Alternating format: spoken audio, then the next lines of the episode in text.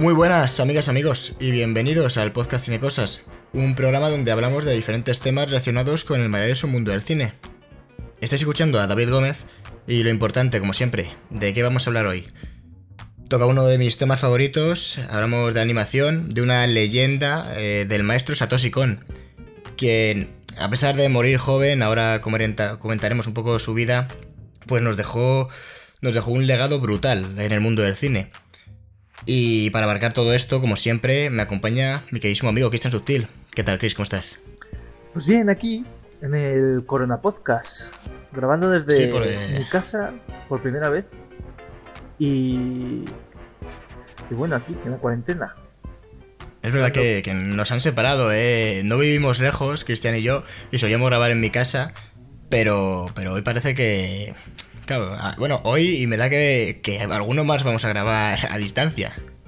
Sí, bueno, así empezó Cine Cosas en la distancia. Y eran 300 kilómetros y ahora son 50 metros, pero sí que es verdad, ¿eh? Si gritas un poco te me cuelas en, mi micrófono. Sí, además de verdad. O sea, podríamos grabar desde yo desde mi terraza y tú desde la tuya y, podría salir.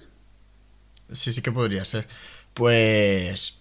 Bueno, yo creo que hoy más que nunca nos tiene que salir un episodio decente porque la gente se tiene que entretener en sus casas. Están... Vamos, estamos todos en una situación que, joder, ¿quién, ¿Quién diría que, íbamos a vivir algo así, no? Entonces hay que entretener a la gente, Cristian, tenemos la responsabilidad. Mm, bueno, sí. si, alguien, nos escucha. sí, hombre. Alguien, alguien. Alguien habrá por ahí. Digo yo. Un saludo a Bruno pues Díaz, por cierto, es el único que nos escucha. Y, a Alan, que no sé si es familiar suyo, imagino. No lo sé. Igual estamos conectando y no sé, no son familiares, ¿no? Pero. Pero creo que se apellidaban igual, al menos eso ponía en los comentarios. Pues, bueno, un saludo. Pues un saludo, esperemos que, les guste. Y, bueno, no sé si conocerán ya a Satoshi Kon. Tú, Cristian, que eh, ya le conocías antes de, hacer este podcast, ¿no? Sí, yo le conocía, vi Paprika ya hace, hace muchos años. Yo creo que. Eh, debo decir una cosa que creo que la cogí de la, de la biblioteca de Segovia. Y es que la biblioteca de Segovia eh, tiene verdaderas joyitas en, vamos, en, las zonas de cine, porque tiene muchísimas películas antiguas eh, que son muy, muy bizarras. Y tiene, tiene bueno, pues las típicas, ¿no? Que les van llegando y tal, pero sobre todo tiene muchas películas viejas. Y no sé a quién escuché el otro día hablar de una película donde, donde también que tenía que ver bastante con Satoshi Kon. Y era una película donde también usaban la elipsis, como, la, como lo usa Satoshi Kon. Y tal. al final la película, no me acuerdo muy bien de ella, sé que, estaba, sé que estaba basada en un libro y tal. Y al final acaba con un tío era un soldado y estuvo peleando en la guerra. No sé si la guerra era inventada o no, porque se mezclaba fantasía y ficción también. Pero al final acababa siendo, eh, eh, bueno, capturado, digamos, pero en realidad no era, no era una captura, sino que estaba como en una casa, en la luna, y aquello era un zoo, bueno, no era la luna, era como otro planeta, y donde había unos seres que le, que le acababan mirando y le cuidaban, como si fuese un zoo, y el tío estaba la contento. ¿Y esa está en la biblioteca de Segovia? Y esa está en la biblioteca de Segovia. También había una que se llama, una película creo que es francesa, que también me hace, me hace mucha gracia, que era eh, también mezclando fantasía y realidad, pero era una especie de futuro distópico donde los hombres y las mujeres han entrado en guerra. O sea, es una guerra de sexos literalmente porque, porque sale gente, pues, mujeres vestidas de soldados que matan hombres, hombres vestidos de soldados que matan mujeres, tanques, etcétera, etcétera. Y va de una chica que no sé cómo se llama en, en, en el nombre original, porque si la buscas en español es bastante difícil, porque creo que la película se llamaba El, el unicornio, el unicornio o el pony, no me acuerdo bien. No tengo ni idea, macho. Y no, la película es muy rara, porque además eh, hay un pony, pues, o era un unicornio, es que, yo creo que era un pony con, con un. con un este, puesto con un cuerno super cutre. Y la chica se escapa como en una granja donde hay una matriarca y da de comer a sus hijos, pero literalmente sus hijos tienen como 40 o 50 años y les da de mamar. El pony habla y, la, y lo que parece un reino idílico en realidad es un, es un lugar terrible que también está por ahí. Si alguien que nos escuche de Segovia quiere ir, de verdad que hay películas muy, muy, muy chulas y muy bizarras en, en la biblioteca pública de Segovia. Joder, me tendré que pasar a ver, a ver qué hay. Sí que he estado alguna vez, sí que he pillado alguna, pero, pero no me he puesto a investigar muy a fondo. Sí, yo es que como pues estudiaba cerca, me pasaba todos los días. Y como estudiaba por la tarde, utilizaba las noches para, para ver muchas películas, muchas películas muy raras. Y muchas se me han olvidado, pero justamente viendo este de Satoshi Kon me acordé de esas dos. Si te parece, yo creo que, que es eh, imprescindible. Empezamos, bueno, como, como hacemos siempre que hablamos de un de un director o, de alguien del mundo del cine, hablando un poco de, de, su vida, de su biografía, y más con, con Satoshi Kon, que al final es, es alguien que, que ya ha fallecido y que lo que hay es, es lo que está ya, ¿sabes? Eh, al final, cualquiera que quiera estudiarle o, o analizar su obra, pues no se va a extender más. Esto es lo que nos ha dejado y, punto. Entonces, si quieres, empezamos a ver cómo, cómo comenzó este hombre, sus andaduras, porque, bueno, eh, lo hemos comentado antes tú y yo, que es no se dejaba mucho ver en público, pero antes del cine sí se sabe de dónde ha salido. Así que, si quieres, comenzamos a hablar un poco de eso. Bueno, pues es que Satoshi Kon nació en, en Hokkaido, me parece, en 1973, en Japón, claro. Y ya siendo muy jovencito, eh, entró en la eh, vamos, entró en la Universidad de, de Mushashino y estudió artes visuales. Y nada más graduarse, o mientras estaba graduando, eh, ya empezó a colaborar en un manga que se llamaba Toriko. Pero no confundir con el Toriko que hay ahora, que es otro manga que va de un cocinero, sino que es el manga de 1985. Y... Has dicho que nació en el, en el 63. Sí, nació en el 63. A ver. es que, digo, no se había entendido, había entendido en el 73 y digo, creo que murió con 40 y... con 46, 47 años. Digo, el 63, sí. Y luego ya, después, poco después que el hombre empezó rapidito, ya con 20 y pico al, al, inicio de los 90, eh, terminó eh, Regreso al Mar, que es eh, un manga que yo he buscado aquí en España y la verdad es que no lo he encontrado, imagino que sí que estará. Y, lo curioso es que para ser eh, el primer manga de, de un autor allí, sí que tuvo tanto éxito que se distribuyó incluso en otros países. Y claro, hay que entender que en ese momento Satoshi Kon era alguien que no tenía nombre aún, era una persona desconocida. Entonces que publicaran su primer manga a nivel internacional, joder, es, es bastante reseñable. Sí, porque además eh, no, no, a partir de ahí empezó a, a trabajar en un montón de proyectos y, no y muchas veces que es como, como cuando alguien tiene tiene algo, ¿no? Y empieza a trabajar con muchos, sé, actores que, por ejemplo, vemos que, que comienza a trabajar con, yo que sé, Nicolas Cage. Y dices, joder, pues es que Nicolas Cage mira su filmografía y es que ha trabajado con, bueno, Coppola lo quitamos, ¿no? Porque era su tío, pero es que ha trabajado con Scorsese, es que ha trabajado con. Yo creo que menos con Tarantino, con todo lo. y Nolan, quizás, sean los únicos dos grandes directores que le faltan. No, no, es, gente que se sabe. que no es que se sepa mover, sino que, parece que le deben buscar de algún modo, ¿no? Porque. Porque ah, no claro que conozca a todo el mundo por ahí. Va, sale de un proyecto y ya está metido en otro. Claro, y que, y que algo tiene que tener, porque es que si no, es, no, no le llaman. Entonces es, un poco el caso de eh, Satoshi Kon, que, al final por talento eh, le, acaban llamando y acaba juntándose con toda la con todos los grandes. Claro, porque después de eh, ya entrado en los 90 tuvo la suerte de, trabajar con uno de los grandes nombres del anime, el director de Akira, Katsuhiro Otomo, que quieras que no, ya entró fuerte y y también trabajo con el director de Ghost in the Shell, Mamoru Uwashi. Así que el hombre, bueno, no es que ir haciendo contactos me parece como sucio, ¿no? Pero realmente sí, fue, fue conociendo gente del mundillo, se supo mover, el talento le hizo salir y, al final lo que concluyó esto es que en el 95 eh, trabajará junto con, con Katsuhiro Otomo, el, como comentamos, el director de Akira, en una especie de de adaptación de, de tres mangas que lo adaptaban en, en formato de tres cortometrajes. Y, Satoshi Kon se encargaba de en Magnetic Rose, el primer cortometraje, pues él era el guionista, el maquetador y el director de arte. Eh, entonces ya estaba currando en un proyecto, se puede decir que es uno de los, primeros proyectos más importantes, ¿no? Al menos con dirigidos por una leyenda. Claro. Y, después de eso, creo... Sí, dime, dime. No, de lo que pasó ya entraríamos con Perfect Blue con, en el 97, ¿no? No, bueno, entre medias, no sé si tú conoces, David, el anime que es eh, JoJo's Bizarre Adventure, o Adventure, vamos a decirlo. sí, o sea, sé cuál es, no he tenido el placer de disfrutarlo, pero, pero sí que, sí que lo he visto. Está en Netflix, efectivamente, y dicen que a la gente que, le gusta mucho ese anime suele insistir, es, tiene un, un buen grupo de fans, digamos. Sí, sí, sí, sí, la verdad es que sí. Y, y pues... Eh, Vamos, lo que hay ahora en Netflix creo que son los el remake, ¿no? Que se está haciendo ahora, pues con tecnología nueva y tal. Pero JoJo's Bizarre Adventure ya tenía otro anime antes, ¿no?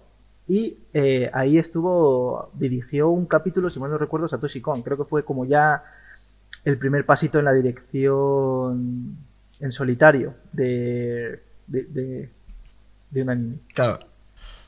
Y saltó un poco, estamos hablando que esto y esto fue en el 96 o así, ¿eh? O sea, fue antes de Perfect Blue. Claro que fue en el 97, que al final estamos hablando de alguien que empezó como eh, pues haciendo mangas, ¿no? Que sí que había estudiado, porque al final siempre está a veces la duda, ¿no? De, si los directores han estudiado o no han estudiado artes visuales o cine, ¿no? Y, y Satoshi en este caso, evidentemente sí, de hecho yo creo que se nota bastante en, en su obra, que utiliza bastante la narrativa y, y que explota desde, su, desde Perfect Blue, eh, desde su ópera prima, ya comienza a jugar con, los elementos que ofrece el cine y concretamente la animación, que yo creo que sus películas, eh, si no fueran en, animación, me, gusta mucho que Satoshi Kon justifica hasta, o sea, me parece, no que justifique, sino que sus obras mm, encajan en, el formato que las hace, encajan como películas, luego lo, lo comentaremos y concretamente como películas de animación, porque si no es muy complicado trasladar eh, a nivel técnico mismamente lo que, lo que tiene en la cabeza. Y ya con en el 97, cuando empezó con. Bueno, cuando empezó, cuando, cuando se estrenó Perfect Blue, eh, que por cierto es una adaptación de un libro. Yo esto me he enterado cuando hemos estado mirando cosas para esto, eh, para el podcast, de un libro que se llama igual, Perfect Blue, de Yoshikeis Takeguchi. No lo he leído.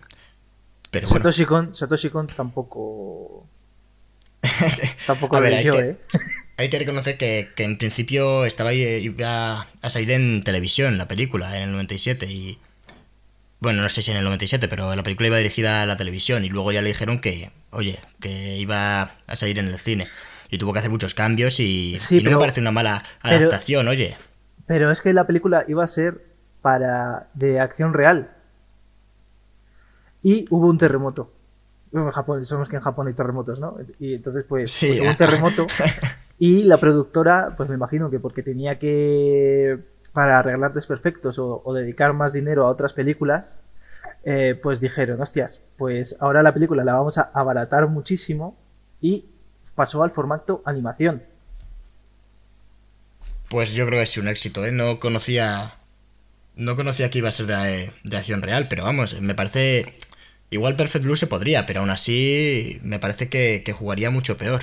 Sí, de hecho, eh, si no llega a ser por eso, eh, Satoshi Kon no habría entrado en, el proyecto. O sea, Satoshi Kon entró porque iba a ser de animación, si no hubiesen cogido a otro tipo.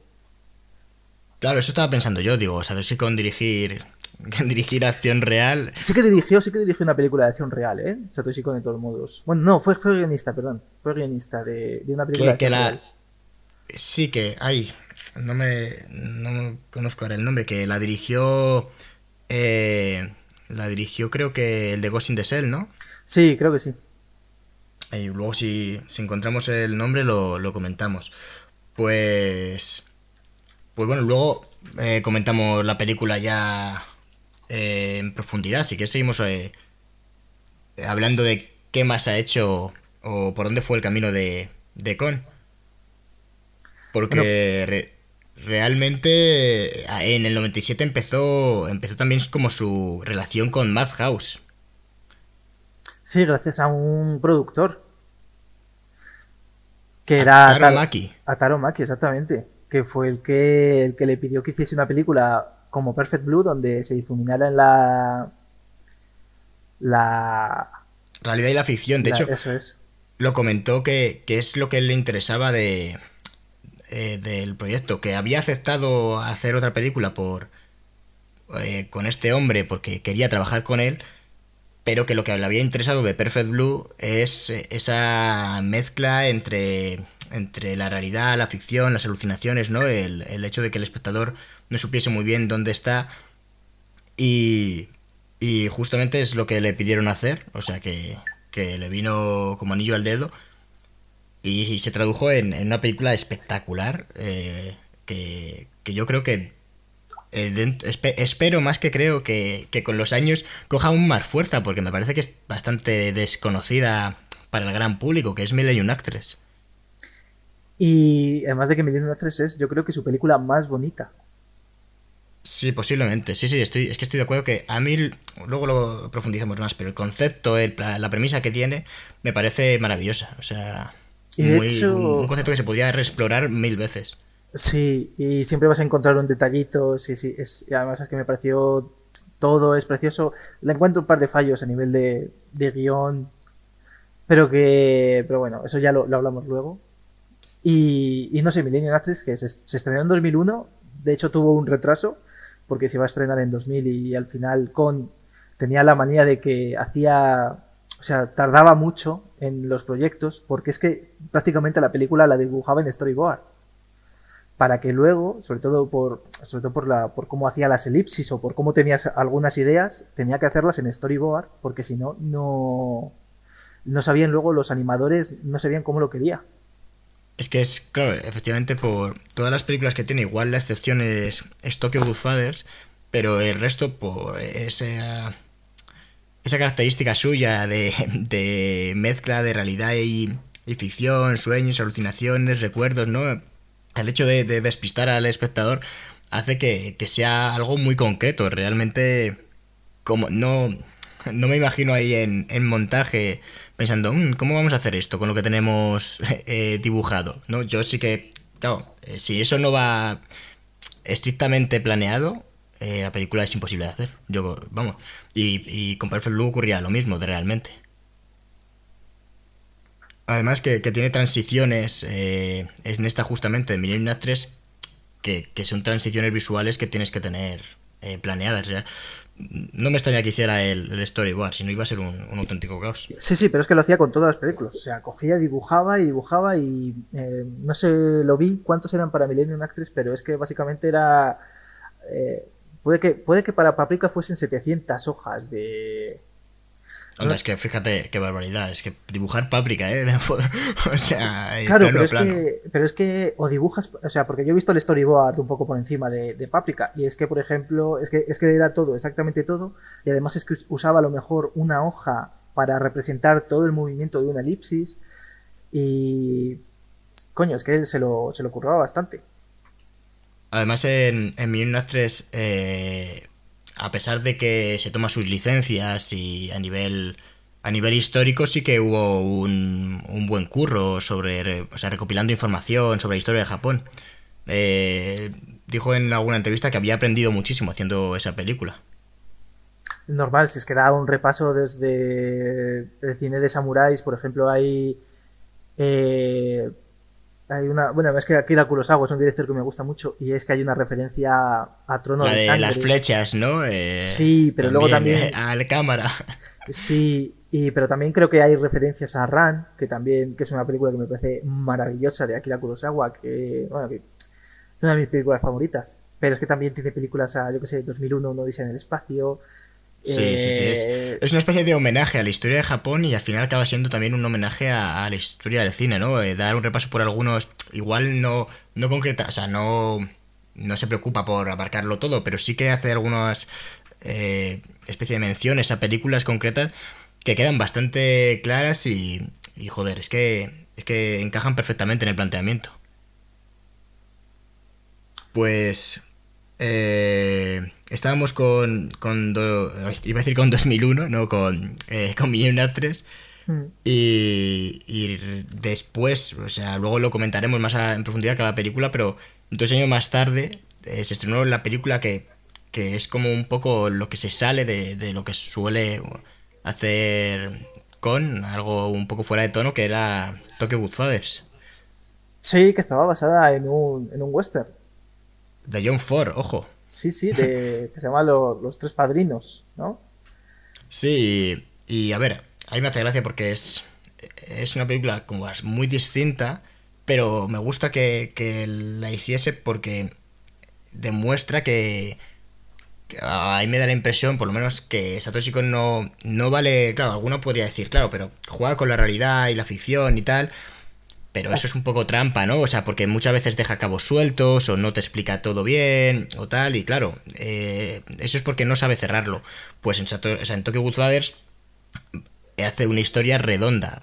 A nivel de guion, a mí me parece que está muy, muy pulida esta, esta película. No digo que el resto no lo estén, pero esta como sí cierra todo lo que plantea hasta el mínimo detalle y además lo hace poco a poco. No se nota como en algunos... En alguna otra película, concretamente en Paprika, a mí me parece que hay cosas que están un poco forzadas al final. En cambio, aquí todo te lo va dejando caer poco a poco. Cómo va distribuyendo la información, ¿no? Del pasado de los protagonistas.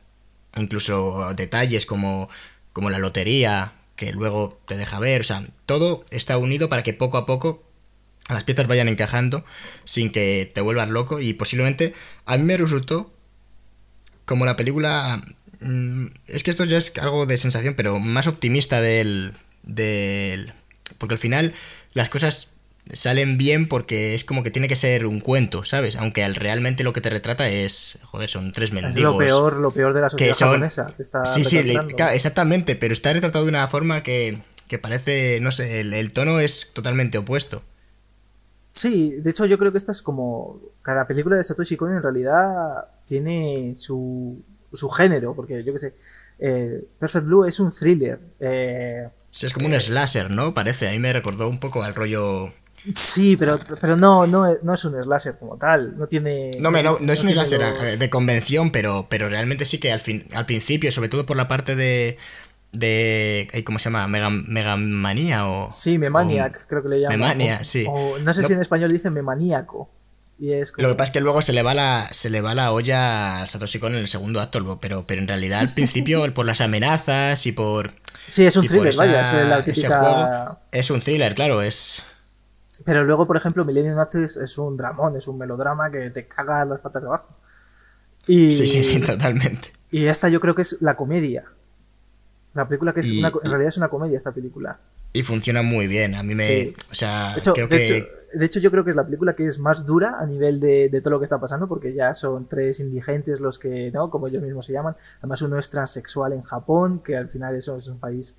Japón es un país muy homofóbico, porque hasta hace un par de años me parece que los homosexuales ni se podían casar y y la manera que tienen de ver a los transexuales pues es un poquito de casi de jijis y jajas, ¿no? De, y hablamos de, una película de 2003, que al final han pasado ya 17 años, ¿sabes? Claro, exactamente, y aquí te lo presentan pues como un personaje que es, bueno, como todos los de Satoshi Kon, que son personajes complejos, tal, no es, es como una persona que sabe que ha nacido con un hombre y que no podrá tener hijos y de repente se encuentra un bebé y entonces todo eso le afecta un montón y está bastante, bastante bien llevado y siendo la película de temática más dura, porque al final lo que retrata es como la, pobreza, la, discriminación que sufren, el clasismo que sufren, y de repente es pues la que más humor tiene, porque tiene que rebajar toda esa, toda esa mierda que tiene la película, tiene que rebajar y usar el humor. Y porque es que, es que si no, sin, si no, no, te no puedes comerte esta película. No, es, un, drama. Si te la muestran así, puf, eh, sería, sería muy difícil de ver realmente.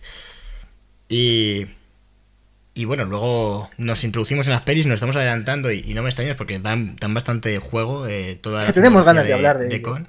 Claro, exactamente. Es que a, mí, a mí me gusta mucho eh, Satoshi. Y, y, luego en 2006, bueno, en 2004 hizo la, la, serie también producida por Madhouse, que ha sido como el padrino de Satoshi Kon a nivel audiovisual.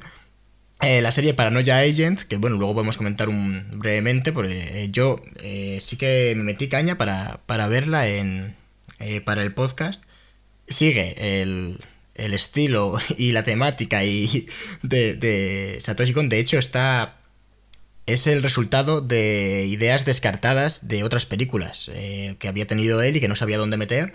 Y dijo, pues hago aquí una serie, eh, lo meto todo y a ver qué sale. Y, está muy bien, tiene un, un, planteamiento muy interesante, sobre todo los personajes, bueno, luego comentamos un poco. Y ya en 2006 eh, termina con posiblemente una de, las obras más, más reconocidas. Mm, no sé, igual seguramente no es la favorita de Christian ni, ni mía. Bueno, luego a lo mejor ahora, Cristian, tú me contradices, pero, pero te hablamos de Páprica. Sí, bueno, no, no es que sea, no es que no sea mi favorita, de hecho fue la primera que yo vi de, Satoshi Kon. Sí, yo, yo también, realmente. Y bueno, yo creo que es su película más internacional de todas, porque conozco un montón de gente que no tiene ni puta idea de quién es Satoshi Kon y no ha visto ninguna de las tres pelis anteriores, pero Paprika, sin embargo, sí la ha visto. Yo creo que parte es porque también una de las películas más conocidas del ya totalmente conocido Christopher Nolan, Origen, como tiene una eh, un planteamiento similar o tiene muchas semejanzas y realmente el propio Nolan ha reconocido que, que parte de la inspiración procede de Paprika, eh, yo creo que eso ha hecho que algunas personas que hayan escuchado esta referencia eh, vayan a verla, decir, a ver, ¿cómo se fijó Nolan para hacer mi super película favorita Origen, ¿no? Pues. pues la mejor película de todos los tiempos. Claro, ¿cómo, ¿cómo, fue esto? Y van a ver eh, Páprica y dicen, hostia, esto es mejor.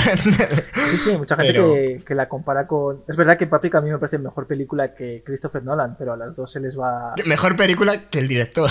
O sea, sí. Páprica es mejor que todo grito de Nolan. es mejor persona que Christopher Nolan. No, en realidad lo que quiero decir, eh, o sea, que, quiero decir que es que es que Origen y, y Páprica o Pimentón, como se tenía que haber traducido en España, eh, se, se, se, parecen, es verdad que se parecen mucho, pero, porque se les va también mucho la mano. Es verdad que a Nolan, eh, como es un cobarde, se, se, le va la, la, mano donde no se le tiene que ir y que es en el, yo que sé, meterte, venga, pues venga, otro sueño y otro sueño y otro sueño, al final no tiene nada de sentido y no tiene nada. Y dices, vale, venga, son sueños, ¿no? Que es un poco lo que le pasa a Paprika, que también es como, mira, aquí va a haber, el final de Paprika son cucharadas y tazones, ¿no? De, de sueños y mierdas y historias que, que al final están hechas, que visualmente, coño, dices, joder, vale, esto es una locura, vale, es un sueño.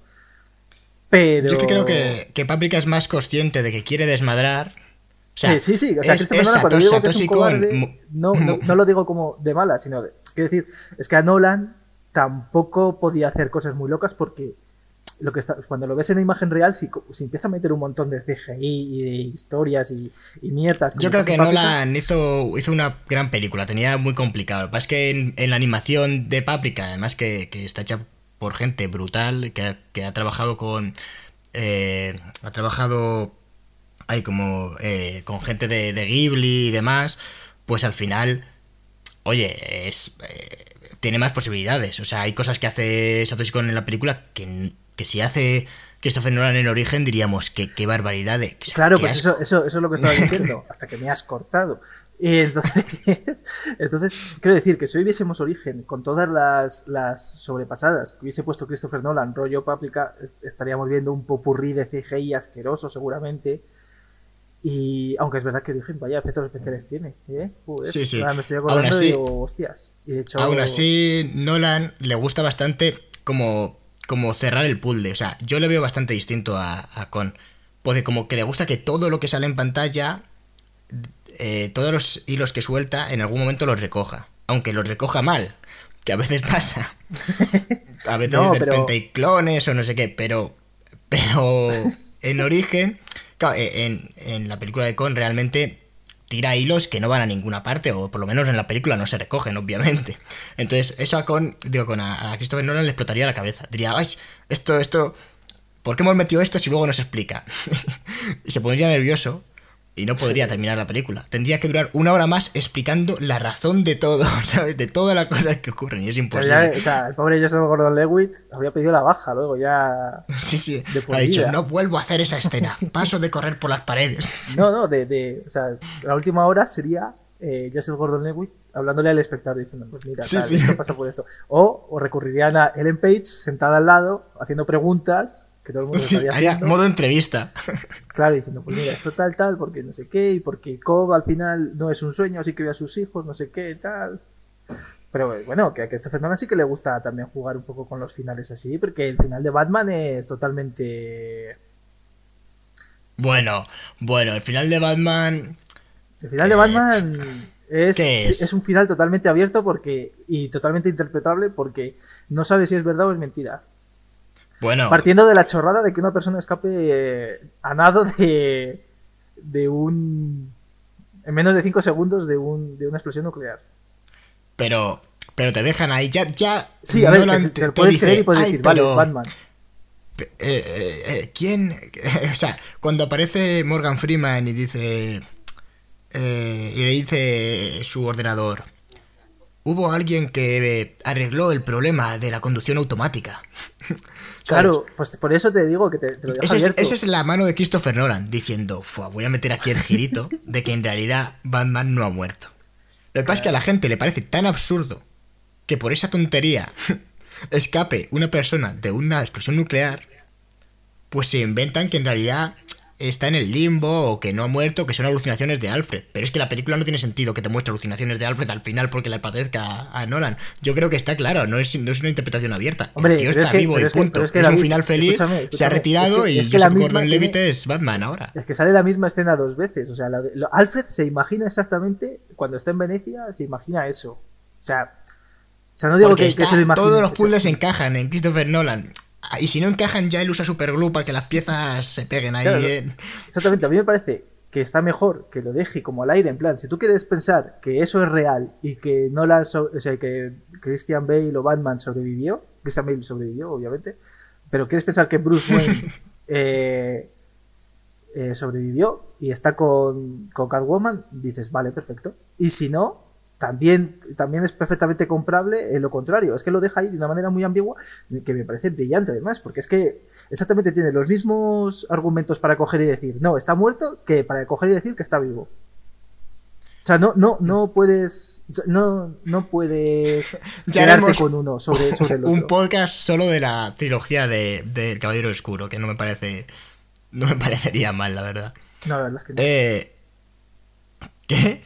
Que la verdad es que no, que, que también Es, nos da para es hablar. una buena opción y, y a nosotros nos gusta mucho, la verdad, eh, Batman y, y el Caballero Oscuro. Eh, y bueno, ya por ir cerrando un poco esta pequeña, bueno, esta pequeña, esta introducción sobre la vida de, de Gon que hemos hecho, pues no es- empezó un proyecto después de Paprika, se tomó un tiempo, yo he leído que se tomó un tiempo para descansar, pero yo creo que este hombre descansaba muy poco, porque Solo hay que ver que después de Tokyo Godfather, bueno, solo hay que ver que sus películas hizo cuatro pelis en, con mucho trabajo en muy poco periodo de tiempo. Y incluso una serie entre medias de 13 capítulos. Entonces, bueno, se ve que le gustaba trabajar y, y en teoría descansó unos meses, serían, después de Paprika.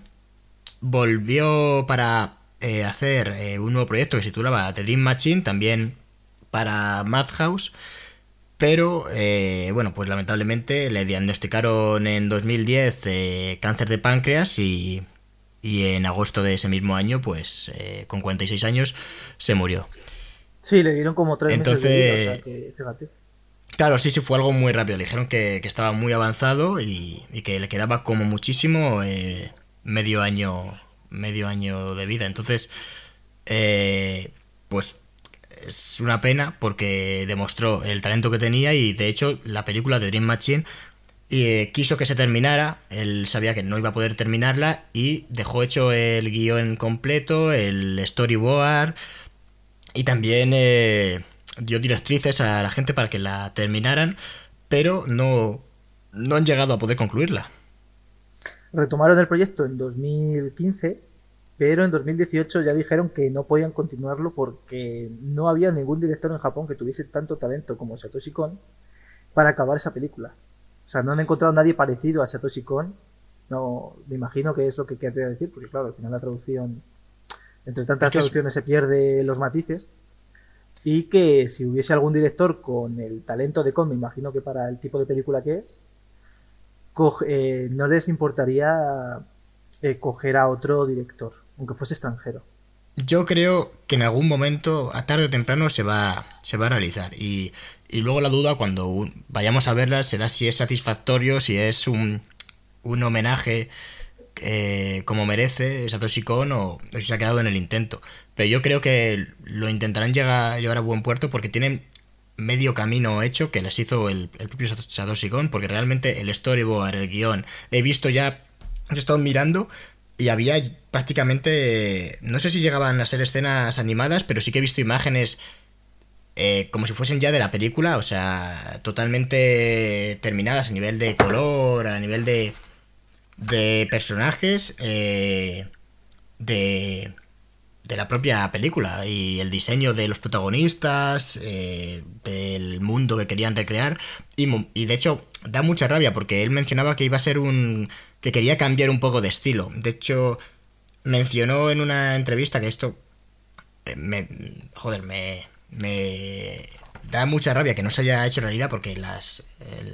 La frase me, me, llama mucho para ver la película, que es que eh, decía que en el anime eh, se hacían películas que recreaban a veces el mundo eh, de un mundo futurista, pero que estaba en un futuro cercano. Que la película que él iba a hacer era del futuro del futuro. Y me hizo mucha gracia. Dije, joder, cómo me molaría ver que, cómo ve este hombre eso y además que eso es una excusa para, para soltar la imaginación y poder construir casi lo que quiera. Y, lamentablemente pues nos quedamos con las ganas de momento. Sí, además iba a ser una película que trataba, me parece que en un universo donde, en un futuro distópico donde ya no existen los, los humanos y son solo robots. Entonces, eh, una idea interesante. Y si quieres comenzamos ya a, meternos más en profundidad en su filmografía. Eh, ya hemos hablado, ya se nos escapaba en con cada película, pero, pero ahora sí que podemos desparramar. Eh, si quieres comenzamos hablando de Perfect Blue.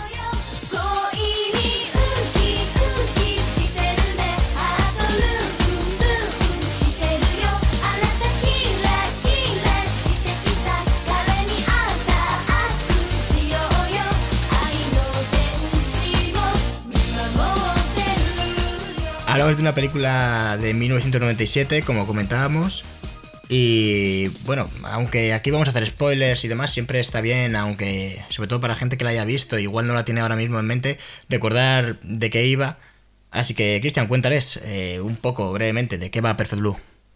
Bueno, Satoshi, eh, esta Perfect Blue es la, la ópera prima de Satoshi Kon y trataba sobre Mima, que es una idol, que para el que no lo sepa, las idols son pues como cantantes japonesas. Ahora está como muy de moda el K-pop, pero antes tenía más popularidad las japonesas. Aquí en España tampoco, tampoco llegó el fenómeno como ahí sí que ha llegado el K-pop, pero básicamente son chicas muy jóvenes que se tienen como una actitud de pues infantil y infantil y sexual, algo bastante asqueroso realmente.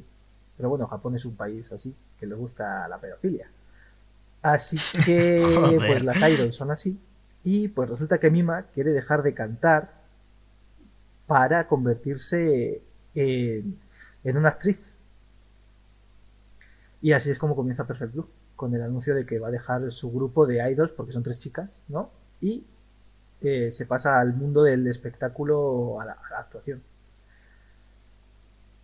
Y después realmente el, conflicto de, la película es que ella tiene bastantes inseguridades eh, con ese cambio de, vida, que al final es un riesgo también el dejar esa situación que ya para ella es una situación de comodidad porque está teniendo éxito y pasarse a la actuación que realmente es un mundo nuevo y que no sabe si le va a ir bien o no.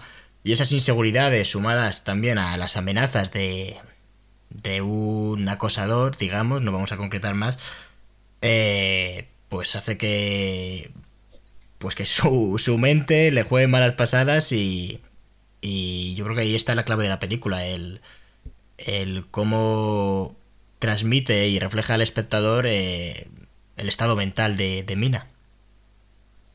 Sí, vaya, pero es que además es que además a ella le recalcan que que no tiene talento para, para, actuar, por ejemplo. Y de hecho, cuando le dan el papel en una serie y, y, tiene una frase solo, y ya está. Y la frase es, ay, era muy significativa, era, eh, ¿quién eres, no? Ay, ¿cómo era? Sí, porque además esta película el tema principal es la identidad, me parece a mí, no, por lo menos así lo, lo interpreto yo. La película sí, estoy, estoy de acuerdo. Y bueno, por ir comentando aspectos que, que, nos han gustado más o menos de la película, eh, yo voy a, a, comenzar que realmente, como comentaba antes, a mí sí que me parece un poco que, que el planteamiento o, o, parte es del rollo de un slasher, eh, aunque tú no estés tan de acuerdo, pero a mí sí que me lo recuerda, aunque profundice mucho más.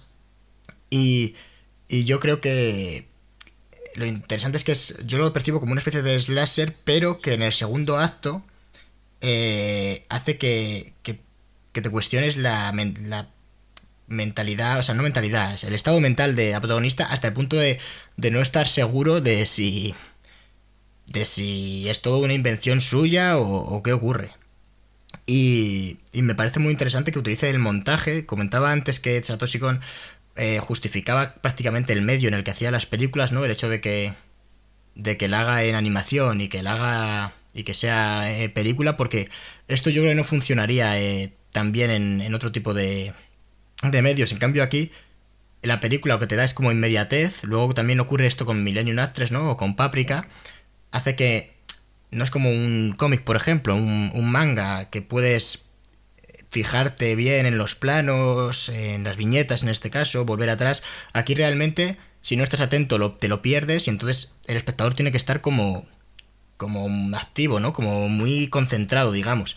Y como va soltando eh, estas eh, escenas de manera, eh, una cascada de escenas que, que resultan confusas en el segundo acto, es como eh, escenas repetidas, que, que, cambia algún detalle o cosas así, hace que, que, el espectador también, no sé, a mí por lo menos me causaba cierto, no agobio, pero pues también confusión y al final yo creo que es lo que quiere transmitir, un poco la misma sensación que, que la protagonista.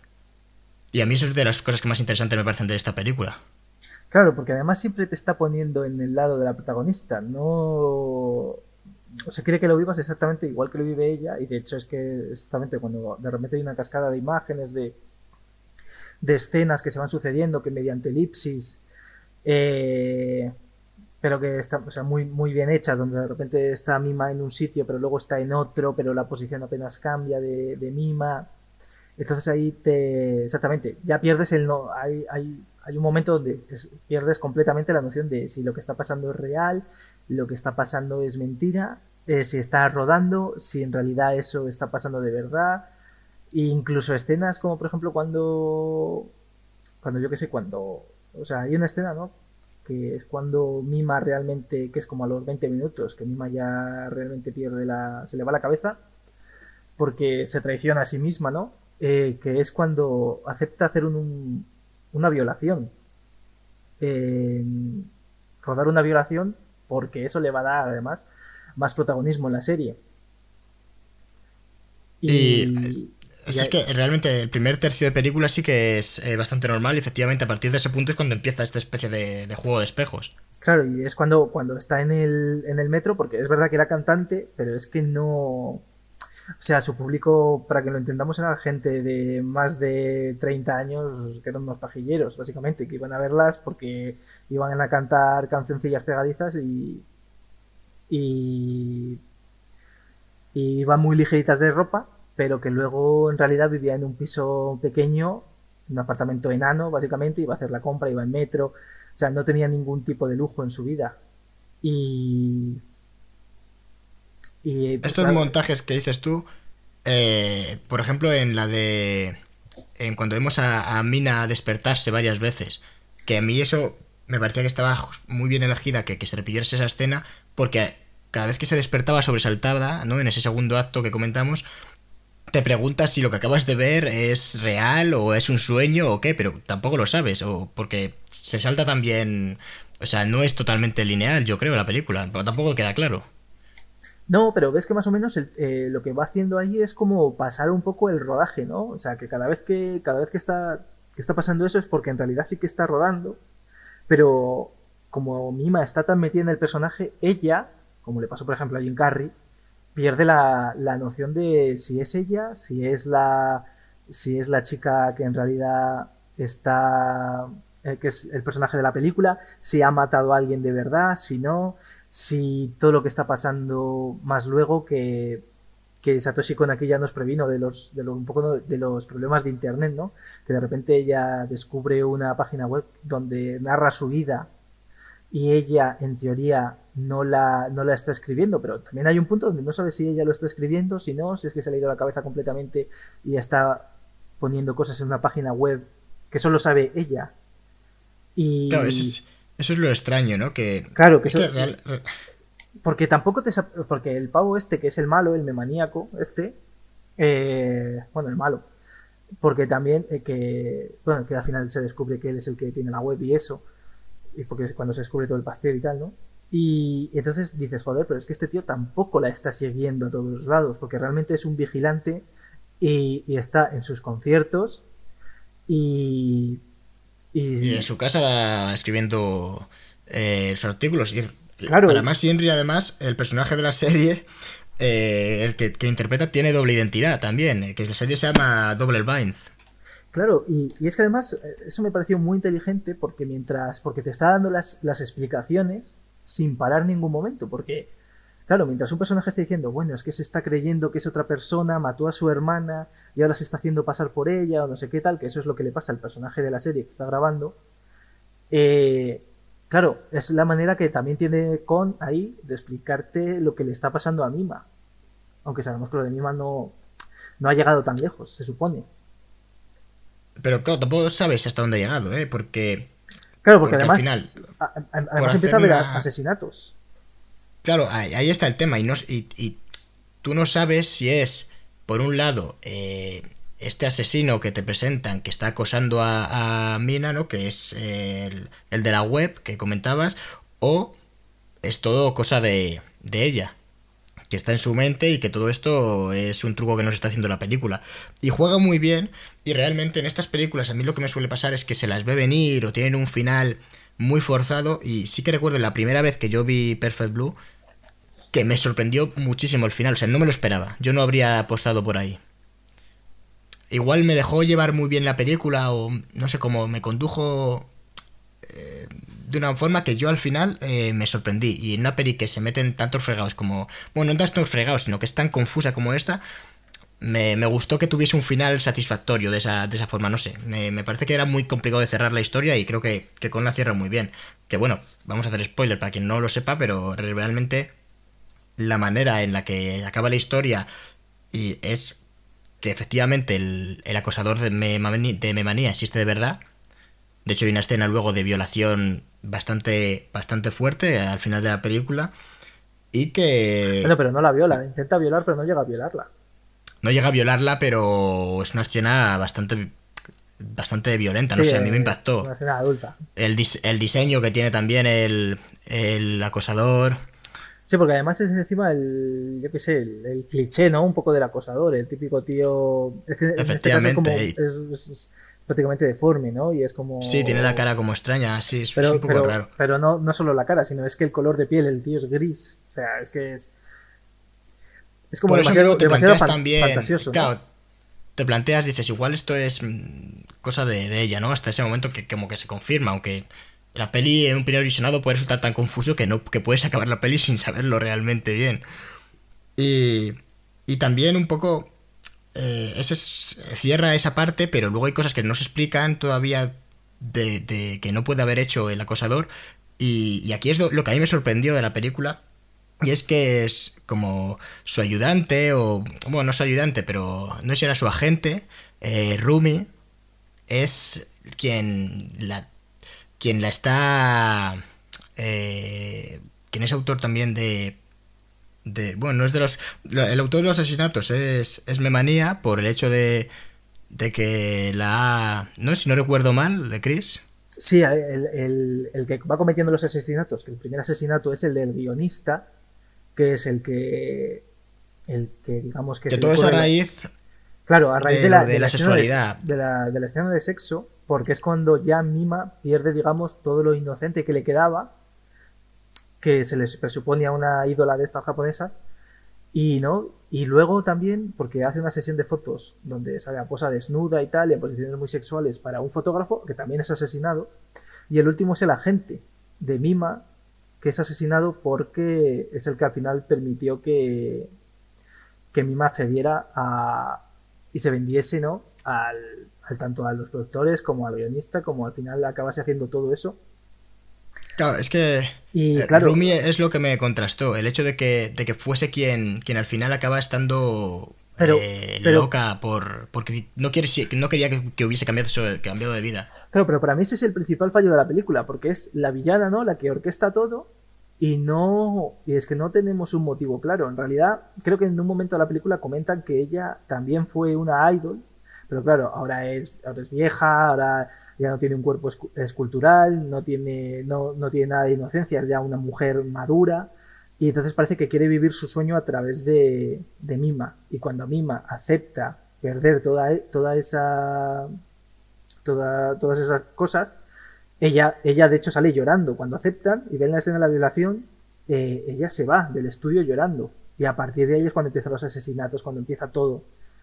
Y, cuando Mima también empieza a perder la cabeza, porque Mima cada vez que se, mira a un espejo, que de hecho ya eso ya conecta con el final, eh, aparece su reflejo hablándole.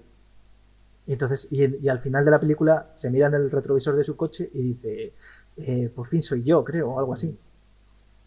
¿Y a ti te parece, o sea, no te gustó que... A mí lo que no me gusta es que haya un villano no, o sea, mira, si, la, si en realidad esto yo sé que lo hereda de la, de la propia, de la novela, novela de la que, que, no se leyó y novela que, porque la película, el guion que hace él lo hace a partir de, del guion que había hecho el, el escritor de, de la, de, de Perfect Blue, en la novela, ¿no? Que de hecho hicieron, que dos años después hicieron la, la película de acción real, por cierto, y no, y no les fue nada bien.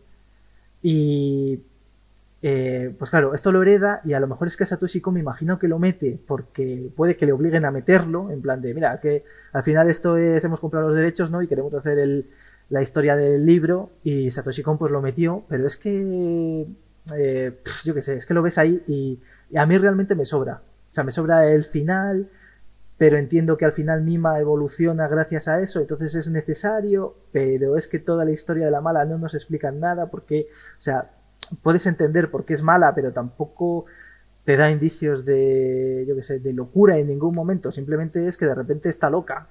O sea, no hay, no hay ningún claro, pero ahí está la, gracia del giro, que, que, te van dejando muy poco a poco entender por qué ella es mala, porque el hecho de que se vaya llorando, que no apruebe la decisión de, de Mina, que ella prefiera que, que, hubiese seguido siendo actriz, digo actriz, eh, cantante, y, poco a poco sí que te lo dejan caer, el, que mencionen en algún momento que, ella antes eh, era cantante, que un poco el, cliché de, volcar el sueño en otra persona, ¿no?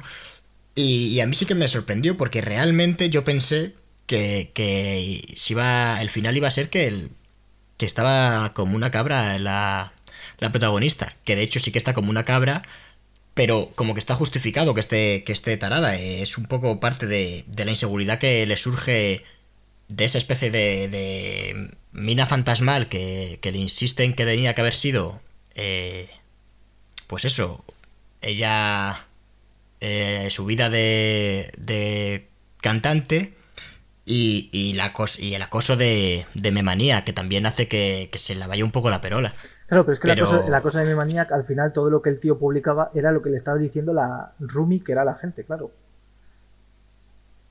al final todo es orquestado por la pava esta y te enteras al final y tampoco te enteras muy bien de por qué Memaniac, por ejemplo, dentro de su mente lo que está viendo a Rumi es como la como mima, ¿no? Y es como todo eso es como al final muy rebuscado para que al final tenga sentido y es lo que no me gusta. Bueno, ¿qué opinen los espectadores? Eh, claro, que, comente la gente en los comentarios que, ¿qué les pareció esto? No, a mí, sí que me entró bastante bien eh, la película, la verdad. O sea, me parece que, no está. Claro, el giro sí que busca un poco sorprender y para eso te tiene que ocultar información, pero no me resulta tan forzado. De hecho, es a mí lo que más me, gustó de la película, que me parecía complicado. A ver, sí, a mí me parece que es muy efectivo, pero es que, porque sí que dices, hostia, vale, esto Tampoco, pero en, cuanto le empiezas a dar un poco de vueltas, dices, joder, si, si se hiciese así o tal, o, yo qué sé, dame una escena donde, o sea, sí que es verdad que hay una escena donde habla de la, porque ponen una bomba, es que lo primero que pasa es que hay una bomba porque ya la, claro, la propia gente no quiere ni siquiera que haga la serie, y el primer día de rodaje hay una carta bomba al, al productor, me parece, y y a partir de ahí, ¿no? Luego ya van desembocando más cosas, pero, pero es verdad que Mima habla con la gente y la gente dice, no, no, no te preocupes. Y es un poco, ya ves que es raro.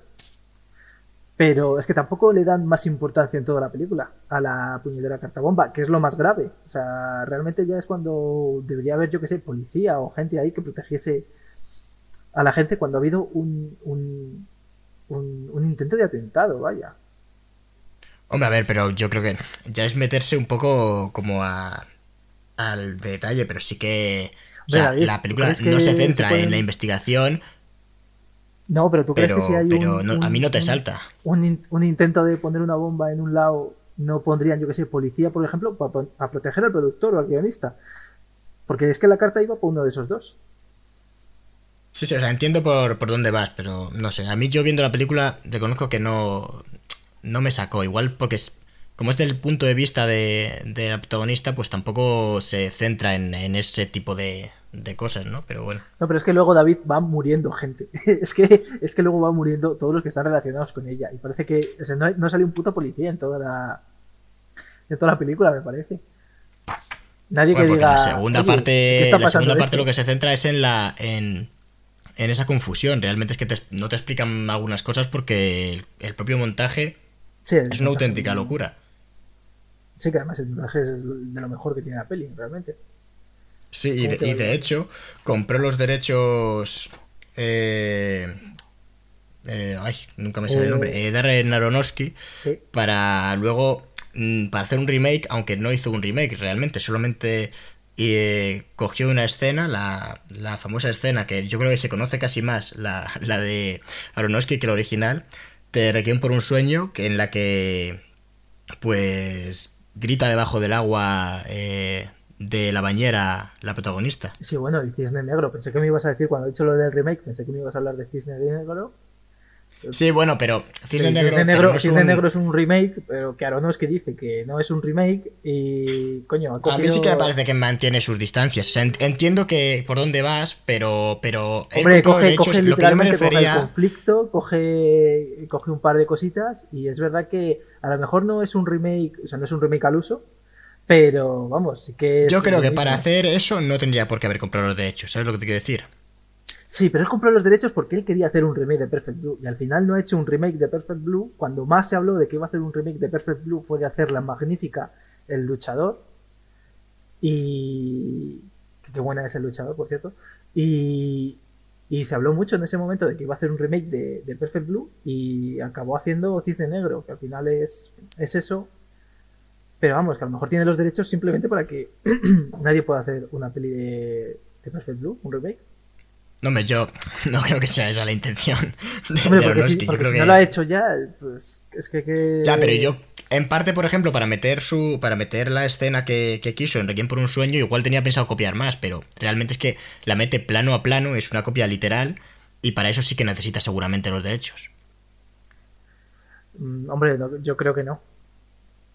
Yo no estoy tan seguro, es, porque, porque realmente es... Eh, es una la secuencia es idéntica. Es, una copia a nivel de plano, el valor es el mismo, composición es lo mismo.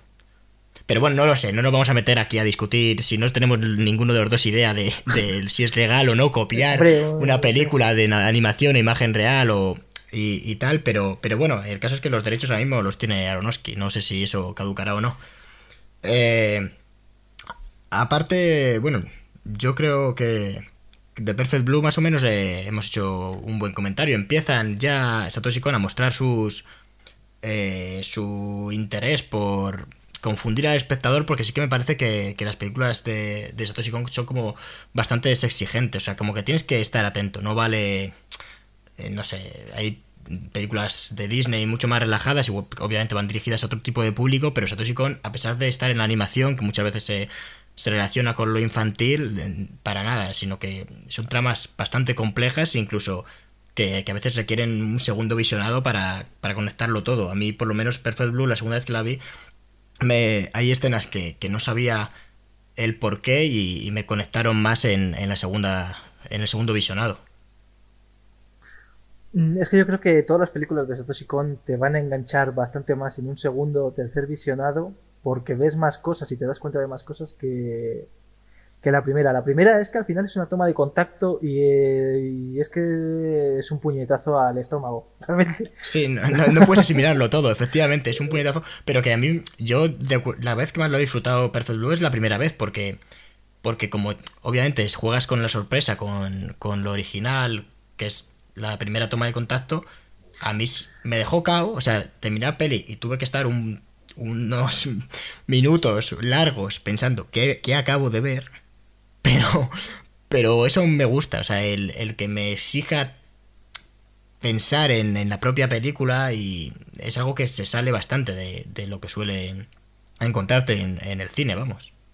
Sí, además en el cine de animación convencional no, no hay historias es que no, recuerdo ahora mismo ningún otro thriller, thriller eh, de animación. O sea, seguramente habrá un montón, pero es que ahora mismo no recuerdo ninguno. Hombre, Satoshi Kon fue un... Sí que en ese sentido se distanció bastante. Siempre cito entrevistas eh, de la gente, pero es que sí que suelo leer bastantes cosas así, porque me gusta ver, eh, escuchar a los directores cuando hablan de la película, más allá de, las promociones y cuando hablan de manera más sincera. Y comentaba que, que en el... como que tenía más, más variedad eh, el, eh, el manga que el anime y que le daba rabia. Bueno, no decía rabia Satoshi Kon, ¿no? Los japoneses en general son como más correctos y también es verdad que yo he leído una traducción, pero mencionaba como que tenía más variedad de temas, ¿no? Y, que al final parecía que el anime era solo eh, robots gigantes y chicas guapas. Y realmente él como que, que se ha distanciado bastante. Al final ha jugado con la ciencia ficción y tal, pero ha sabido crear unos mundos bastante adultos, bastante complejos y unas temáticas eh, además bastante variadas en, sus películas y, y muy, muy complejas. Hombre, chicas guapas sí que tiene su anime. De hecho, todas las protagonistas son guapas. No hay una fea. Sí, sí, sí, pero efectivamente, pero yo entiendo a dónde quería ¿Y robots? Que, robots gigantes? Que pues estaba centrado muy en. si no, la última iba de robots. Ya, pero, como que estaba centrado muy en la animación. O sea, en la animación en. Sí, que al final lo que. En la, ciencia ficción. Era casi todo el anime tocaba mucha o ciencia ficción o historias románticas, tipo Toradora.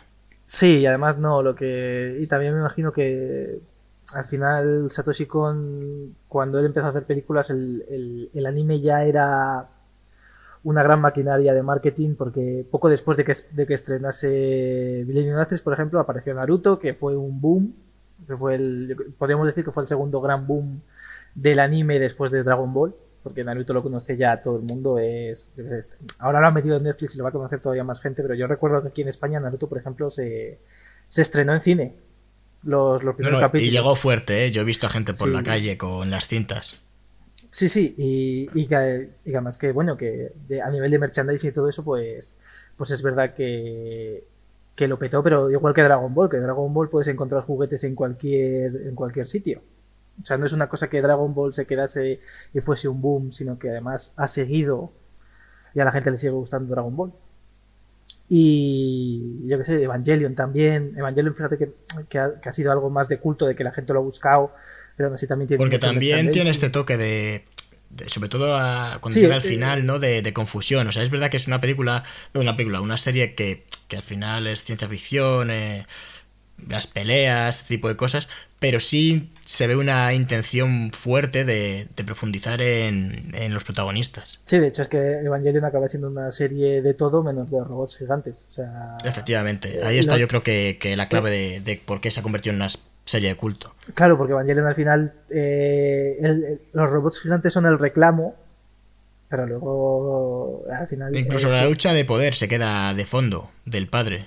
Sí, eh, al final todo va va de la psique humana, ¿no? Y de, los sentimientos, como muy, muy rollo Satoshi Kon, que esta primera película habla de la identidad y, ¿no? Un tema muy abstracto y, también de los miedos y del paso de, o sea, es que tiene, Perfect Blue toca muchísimos temas, por ejemplo, también el paso de la, la madurez, ¿no? De cómo de cómo lo hace, pero también hay una crítica social a, Japón, ¿no? Pero también se puede, pero esa crítica social a Japón se puede extrapolar, por ejemplo, cuando creo que un, ¿no? De cómo una idol, por ejemplo, podríamos poner un caso de idol eh, occidental, ¿no? Podría ser Hannah Montana. Y todos vimos lo que pasó, lo que tuvo que hacer para que todo el mundo dejase de pensar en ella como una chica o sea, una niña, la niña que era Hannah Montana, y la conociésemos como Miley Cyrus, que fue... Claro, es como... Eh, oh, que eh, absorbe su identidad, ¿no? El, personaje eh, deja sin identidad al actor, a la persona en sí, a la actriz en este caso. Claro, porque al final él, no, pero, pero tú te tienes, te encasillan y, y, al final es lo que le pasa a Mima, que está encasillada en un papel que no es ella y, y también ella tiene esa dualidad de... Eh, coño, soy, yo soy, lo que soy es una idol, yo no quiero hacer el papel de que, no quiero que me violen en, una escena, no quiero hacer fotos desnudas, pero me estoy vendiendo, porque esto es lo que tengo que hacer, ¿no? Porque esto es al final la madurez y, y si quiero ser una actriz, pues esto es la, la mierda que me toca y yo qué sé, pues yo qué sé, vimos a Hannah Montana de repente que no era Hannah Montana, era Miley Cyrus y, salía con ropa muy provocativa, hacía cosas muy provocativas en tal, se fumaba un porro en no sé dónde, hacía videoclips que donde salía yo qué sé y tal, y luego se iba con su novia a no sé dónde y yo qué sé. Al final mil movidas, ¿no? Para que ya nadie piense que. Ya, nadie se acuerda de Hannah Montana. todo el mundo sabe quién es Miley Cyrus, pero ya nadie sabe quién es Hannah Montana. Claro, y, lo que ha tenido que hacer, efectivamente, como, como comentas. Tuvo que romper pues, con todo ello. Eh, si quieres, yo creo que hemos hecho un buen repaso a, Perfect Blue y, y llevamos más o menos una horita y nos queda todavía. Así que le toca ahora a, a Millennium Actress.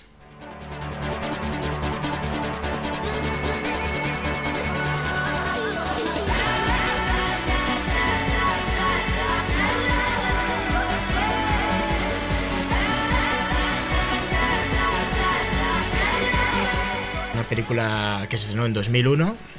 Y bueno, cuéntales un poco de, qué, de qué va esta película. Pues en ella recorremos la vida de, de Chiyoko, que fue una gran actriz en la posguerra japonesa, ¿no? Después de la Segunda Guerra Mundial. Y, y más o menos el, adquiere una especie de, podríamos decir que es un falso, no, un falso documental, no, es un, mientras lo vemos, ¿no? Dos personas quieren eh, un fan de ella quiere hacer un documental a, raíz de que se están destruyendo, ¿no? Se están derribando los estudios donde ella hizo un montón de películas. Entonces quiere, quiere entrevistarla.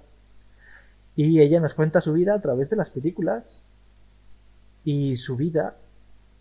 Y descubrimos que ella ha estado toda la vida buscando a un, a un hombre misterioso. yo creo que, que es lo más interesante de la película, el, eh, es la premisa, es que me parece de las más interesantes de, de la filmografía de Con, que, es lo que comentas, ¿no? El, el relato de la vida de, bueno, en este caso de una actriz, en la que se va mezclando la realidad, también sus sueños y, sus recuerdos, ¿no? Las, todo tiene la misma importancia, al final los recuerdos adquieren la misma importancia que, que el, el sueño que él proyecta a través de, de las películas, ¿no? Y, y cómo se mezcla todo y al final tampoco acabas de saber, eh, al igual que ocurría con la Perfect Blue, hay una cierta confusión a la hora de saber qué es real, qué no es real, qué es sueño, qué es recuerdo, qué, qué ocurrió de verdad. Y, y a mí es, es, una prisa que me gusta mucho, ¿no? El, hecho de que cuente la historia y esos recuerdos se fusionen además al ser actriz el juego que da el que, el que sus recuerdos sean al final rodajes de películas y se vayan fusionando a través de diferentes eh, épocas de la historia de Japón y es me parece muy muy interesante. Y está bastante bien ejecutado la verdad. O sea es eh, podía haber salido muy mal pero pero lo cuenta de manera que, que juegas con el espectador eh, ya no tan eh, claro el tono de esta película es sí que es un drama pero lo sabe aligerar con, con humor y, y, es que parece como una aventura no realmente. A mí algo que me gusta mucho de esta película me parece un acierto tremendo es que te sabe llevar. Igual que en Perfect Blue te, hacía perderte, en esta te sabe llevar. Y me explico. Cuando al, principio empieza a contar la historia eh, Chiyoko, que es como se llama la protagonista, eh, te va enseñando trozos, pero eh, al principio parece que son de, de su vida, que es su vida real, pero luego te das cuenta que es una película, porque dicen corte, no sé qué, y de repente ya como que se abre el plano y ves que están rodando. Y a la vez te va contando su historia real. Pero hay un momento donde, claro, ya se empieza a, difuminar la vida, te das cuenta de que todo lo que te ha contado Chiyoko realmente son rodajes y rodajes y rodajes. No, no, creo que no hay, solo hay un momento, hay muy pocos momentos donde donde sí que es eh, la vida real, digamos, y no es un rodaje. Y son momentos contados, porque al final ves que realmente están rodando. Y claro, ya te va contando, pues, eh, algo que a mí me pareció eh, muy flojo, que es el, el, cómo se enamora del chico este, ¿no? Que es el, la típica quinceañera, ¿no? Que se enamora del pintor bohemio que dice cuatro gilipolleces y y dice la tía, ala, pues, ala, me he enamorado, ¿no? Porque madre mía, este tío es bohemio, este tío es un artista, es un pintor, wow. Y eso me pareció. Es gracioso, ¿no? Porque es, la, una, es una gipollez. Para mí es una gipollez, vaya. Pero luego se pasa toda la película buscando a este pintor. Y hay momentos donde, por ejemplo, está contando su vida, pero. Pero también aparece. Estás viendo una escena de una peli y de repente también aparece el tío que le está entrevistando. Y dices, sí, el periodista jefe, ¿no? Que es como un súper, súper fan. Sí, y entonces dices, coño, ¿y por qué está esto aquí? ¿Por qué? O sea, ¿qué está pasando, no? Y luego resulta que es que te muestran cómo la está entrevistando y que en realidad están reviviendo los diálogos de la película, porque todavía la mujer se acuerda. Entonces dices, ah, vale, esto que, que estaba pareciendo una absoluta locura, me metes la explicación muy poco después y entonces así yo no me pierdo sé lo que está pasando. Y cuando vuelve a aparecer, sabes qué es lo que está pasando. No, no te pierdes. Entonces, eso me pareció muy bueno. Sí que estoy de acuerdo en que te sabe guiar, pero eh, yo creo, Cristian, que no en todo momento queda claro qué es película y qué es y qué es eh, recuerdo, porque no creo que haya una separación siempre de ahora es película, ahora es recuerdo, sino que hay veces que la propia película, no, no, cuando los diálogos que te muestra se fusionan con diálogos que ocurrieron en la vida real y al revés. No sé si me explico. Sí, sí, sí, sí. Sí, sí, eso es. Sí, o sea, que hay, película, hay, veces que es como una película que te muestran que están luchando contra gente, pero que los diálogos que están soltando son los que ella vivió de verdad en la realidad. Lo que pasa es que está mezclándolo con la, con la película en sí. O al revés, que, que están viendo unos diálogos de película, pero en realidad eso no ocurrió en ningún momento. Sí, y además, eh, hay, hay, pero incluso con escenas que en realidad, por ejemplo, hay una escena donde ve. Y cuando. Yo creo que es la segunda o tercera película que es que es un poco un homenaje al propio Ran de Akira Kurosawa, que es, por ejemplo, también cuando ocurre lo de las flechas, ¿no? Que, por ejemplo, están matando un castillo en Ran y en Ran las mujeres se, hacen el Arakiri. Y en esta, pues como que también va a hacer lo mismo porque descubre que su señor ha muerto.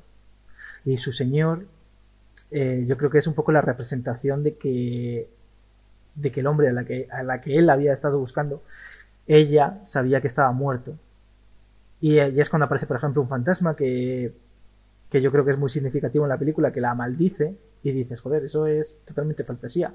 Pero en realidad creo que ese fantasma es un poco como... Porque le, le, dice como un acertijo, que dice, siempre lo buscarás y nunca lo encontrarás, pero siempre lo tendrás contigo, y algo así. Y, ¿no? y yo creo que eso ahí está haciendo alusión al, al amor, porque dice, siempre, siempre vas a estar enamorada de este hombre, como este hombre ha muerto, tú nunca vas Es como una anticipación del final, ¿no? Porque tú en ese momento no sabes que ha muerto. O sea, podían perfectamente al final haberse encontrado, pero. Claro. Pero al final resulta que sí que, es un poco el, ese final bonito, el, saber que todo lo que has visto está buscando a.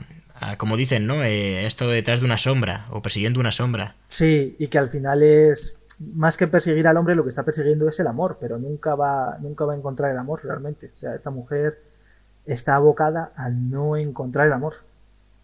Y la frase final de que lo que igual da igual encontrarle o no, que ella lo que disfruta es persiguiéndole. Claro, que al final, pues gracias a el ello... El viaje es lo importante, ¿no? El final, pues te da un poco, al fin, bueno, pues como que, no es lo, el camino, lo, lo, típico. Claro, porque el camino no, como decía Machado, el camino se hace al andar. Y al final el, ella, gracias a ello, fue la actriz más importante de Japón. Fue, hizo un montón de películas, disfrutó de su vida, se casó. Es verdad que su matrimonio no fue bien, pero, pero digamos que vivió, vivió una buena vida, mejor que la que habría tenido seguramente si hubiese encontrado a ese pintor que seguramente hubiese acabado muerta. Porque al pintor la policía japonesa lo tortura y lo mata. Y una de las de, los símbolos que a mí me, me gusta mucho es la llave. Que bueno, se ha utilizado mucho a lo largo de las películas. Y aquí concretamente. Bueno, lo mencionamos ya alguna vez este recurso, porque yo creo que es, claramente el McAfee, ¿no? Eh, este elemento que sirve como excusa al final para que la historia se, se desarrolle pues en la dirección que, que, en este caso el guionista quiere, porque al final la llave eh, sirve para cuando se la entrega a la actriz como para hacer despertar sus sentimientos, ella misma reconoce dice, hacía cuánto tiempo que, no veía esto, ¿no? Ya ni me acordaba. Y a partir de ahí es como eh, la llave le sirve eh, para, para, abrirse, ¿no? Me parece. Y a nivel sentimental, y, es lo que al final conduce a la historia de amor, porque un poco está justificada esa, esa persecución, no solo, o sea, obviamente es por amor, pero claro, dices, pero por o sea, cómo está tan, tan loca. Y es como lo que le une es esa llave que quiere entregarle, ¿no? Y, me parece eh, que está bien llevado. O sea. Claro, que además esa llave. Es... Esa llave le dice que abre lo más importante. Que nunca sabemos qué es realmente. Lo, que, lo más importante. Es, esa, esa promesa, ¿no? De, de mostrarte al final algo que, que, oye, que al igual que lo dice ella misma, yo no he encontrado a este hombre y no importa. Y vosotros no vais a saber lo que abre esta llave porque tampoco importa. Claro, o sea. Al final lo que nos quedamos es con el, con la búsqueda. Y eso me, parece que está, que está muy bien contado. Y que además que cuando. Claro, es que nada, le da la llave, ¿no? Y, al final de la película esta actriz, que ya es, ya es una anciana en realidad, eh, muere. Tiene una metáfora muy bonita de cómo ella cogió una nave, ¿no? Y dice, me voy a, me voy a buscarlo. Coge una nave espacial, ¿no? Es la metáfora, porque hizo una película de ciencia ficción y, sale la nave como que se va al espacio y en realidad es cuando ella muere. Es esa metáfora muy bonita. Sí, y, una buena referencia a 2001, Odisea en el espacio. Claro, porque es que además eh, va haciendo por... O sea, mediante, mediante su viaje, porque en realidad es todo el rato es como ella va de un punto A, que quiere ir de una ciudad a otra, y luego de esa ciudad va a otra, eh, te lo va haciendo a través de películas. Y por ejemplo sale Godzilla porque ya va en autobús y de repente como el autobús estropea, pero lo que te hace la película es que veas que en realidad se para el autobús porque está Godzilla por ahí. Y, claro, va jugando con toda la historia de, bueno, tú lo has comentado antes, que estudiaron muchísimo, tanto él como, como su guionista de confianza, que era al final con el que hacía todas las películas, que era, no me acuerdo, no me acuerdo cómo se llamaba, creo que era Sadayuki Murai, que, que iban haciendo pues de película en película importante de Japón, por ejemplo, las películas bueno, de monstruos, al final las películas de kaijus es algo muy japonés y todo el mundo relaciona a Godzilla con, con Japón, pero también esas películas del Japón feudal y... Al final hace casi un, un repaso también eh, tomándose sus licencias, como comentábamos, pero, pero de la historia de Japón. Claro, de parte de la historia de Japón. Me hace mucha gracia cuando, por ejemplo, empiezan a hablar de los nazis y dice la mujer, porque nada más al principio, nada más empieza la película, porque ella es una niña en la, en la, en la guerra, en la Segunda Guerra Mundial, porque al principio empieza a hacer películas para que son propagandísticas, ¿no? De Japón. Y dice, bueno, mi país tiene un pequeño giro a la derecha. y salen los nazis. Eso me dio mucha gracia. Joder, si es pequeño el giro. Y una cosa que me gusta mucho es que a pesar de ser un, un drama, pero cubierto por, por, esta, por la ciencia ficción, que es lo interesante, es el cómo mete el humor, que al final está sobre todo metido por, por los dos periodistas. Eh, por un lado, el periodista, el cámara, que yo creo que, que es como el, el que representa en parte al espectador. A mí me, es con el que me sentí un poco identificado porque es el que de repente hace comentarios de, anda, pero si hemos cambiado de época o... Claro, jefe, eh, el atuendo que lleva no está acorde a la época de ahora. claro, y es... ¿sabes? es como que el que va jugando, porque realmente la película sí tiene saltos. O sea, no es que vaya de una película a la siguiente, sino que hay veces que vuelve a la anterior. Sí, y. Entonces sí, que tiene esas elipsis temporales y espaciales que, van contando su historia. y que se mezcla, pues eso, eh, como comentábamos, y realmente me gustan mucho esos comentarios del tanto del cámara eh, como también la actitud del que es como muy infantil en algunos momentos del periodista jefe, ¿no? Eh, sirviéndola a toda costa, sirviéndola, como, siendo hasta un personaje, parece, de, de, las propias películas. Claro, porque es que a mí la sensación que me daba es que el hombre este siempre estuvo enamorado de ella. Y claro, sí, la, a, mí, la... a mí también me parece. Es que, claro, esa mezcla de fanatismo con amor, ¿no? Esa línea. Claro, pero porque él siempre, de hecho, le salvó la vida dos veces, me parece, le salva la vida dos veces durante la película. Una porque las dos veces se le cae el, se le cae como, como escombros encima, ¿no? Por sí, por los... los... terremotos, sí, que al final son también bastante simbólicos. Porque al principio ella nace durante un terremoto hmm. y luego eh, al final, cuando, cuando se acaba, acaba falleciendo, también hay, hay ese terremoto final que al final de la historia que parece como que representa un poco algo que le ha ido acompañando durante su vida y, al final, de hecho, el que se vayan, el que se esté destruyendo los estudios en los que ella trabajaba es un poco como eh, el paso del tiempo. Eh, mira, eh, todo lo que estamos contando es el pasado, y, pero esta mujer ya ya esta no es su historia, ¿no? Me da a mí la impresión. O sea, me parece. Porque no es necesario realmente que lo estuvieran destruyendo. Bueno, puede servir como excusa para que él comience a hacer el, el documental, pero podrían haberlo hecho sin, sin mencionar esto. Claro, pero es un poco que... como. Pero es la. Pero. Porque la mujer está, en teoría, está como muy recluida de que no quiere saber nada del mundo exterior. Entonces es un poco la excusa que el tío usa para poder entrevistarla. Entonces, y entonces me, me, gusta también a nivel de animación cómo está hecho el, el personaje esto es un detalle, ¿no? Y, y de hecho no, a mí se me escapó un poco porque tampoco conozco mucho de, de, estas cosas de animación, pero, pero el diseño que tiene tanto de anciana como de joven, ¿no? Que se puede reconocer perfectamente, o sea, está muy bien hecho ese personaje. He visto como comparativas de un bocetos de ella haciendo distintos gestos de, de la actriz eh, cuando es joven y los mismos gestos cuando es mayor y me ha, me ha molado bastante. O sea, se nota que, pues, que hay mucho cuidado en este tipo de obras. Claro. Sabes que sí. Sí que es. Sí que está bastante bien.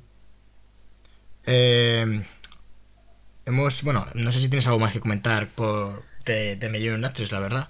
Mm. Es posiblemente de una. Bueno, todas son recomendaciones obligadas, pero por la premisa y, y por la originalidad que tiene esta concretamente, yo creo que, que es esencial. Claro, pero eh, es que, a ver, rescatar de Millennium Actress algo más, es que es... Eh, tendría que verme la, yo, yo, creo que muchas más veces, porque solo me la he visto una vez, por desgracia. Me la, me la quería ver más, pero al final no he tenido tiempo. Y... Bueno, qué cosa, ¿no? No tener tiempo en cuarentena. Pero... Eh, no sé, no, no, sabría decirte, pero...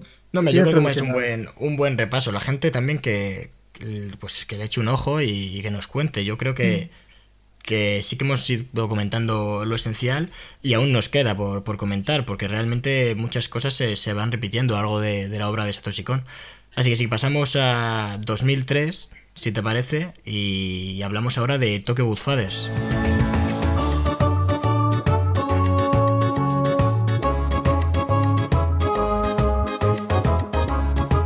Una película que deja de lado eh, algunos de, los temas recurrentes de, nuestro querido director. Eh, deja de lado esa mezcla de realidad y ficción. Aquí sí que vemos una historia mmm, por lo general lineal. No estoy, no recuerdo yo ahora mismo si tiene a lo mejor algún flashback, puede ser, pero, pero una historia bastante distinta en cuanto a montaje de lo que nos tiene acostumbrados. Así que, bueno, cuéntanos brevemente de, qué va Tokyo Godfathers. Bueno, pues Tokyo Godfathers, como ya hemos comentado, era la. El, es un remake, por así decirlo, de, de, tres, de los tres padrinos de la película de John Ford, un western ¿no? de 1947. Y en esta película, pues nos, nos lleva un poco Satoshi Kon al Tokio menos turístico, a las pequeñas calles, a la, a la delincuencia, ¿no? Al, al Tokio que no estamos acostumbrados a ver en documentales, ni en viajeros por el mundo, ni nada de eso y usa como, como a tres protagonistas a tres personas que viven en la calle, literalmente. Con lo cual eso ya contrasta mucho, pues, por ejemplo, con, con sus películas anteriores, donde era gente más glamurosa, por así decirlo, actrices, ¿no? Actrices y modelos. Y ahora, pues resulta que esos tres indigentes, que uno de ellos es, es, un señor ya mayor, otra es una chica que se ha escapado de casa, y otro es un, una mujer trans, pues se encuentran a un bebé el día de Navidad. Y a partir de ahí, su historia es un poco como quieren devolver a ese bebé. Hay, eh, como comentabas, que muestra sociedad eh, bastante, pues eh, de una manera que no, que no estamos acostumbrados. Hay un detalle que me llama mucho la atención y es que hay un momento en el que van en el metro y todo el mundo se aparta, como que huelen mal, incluso le, le gritan en algún momento y luego acaban en una fiesta como de... no de una mafia parece y realmente ahí está tan súper bien.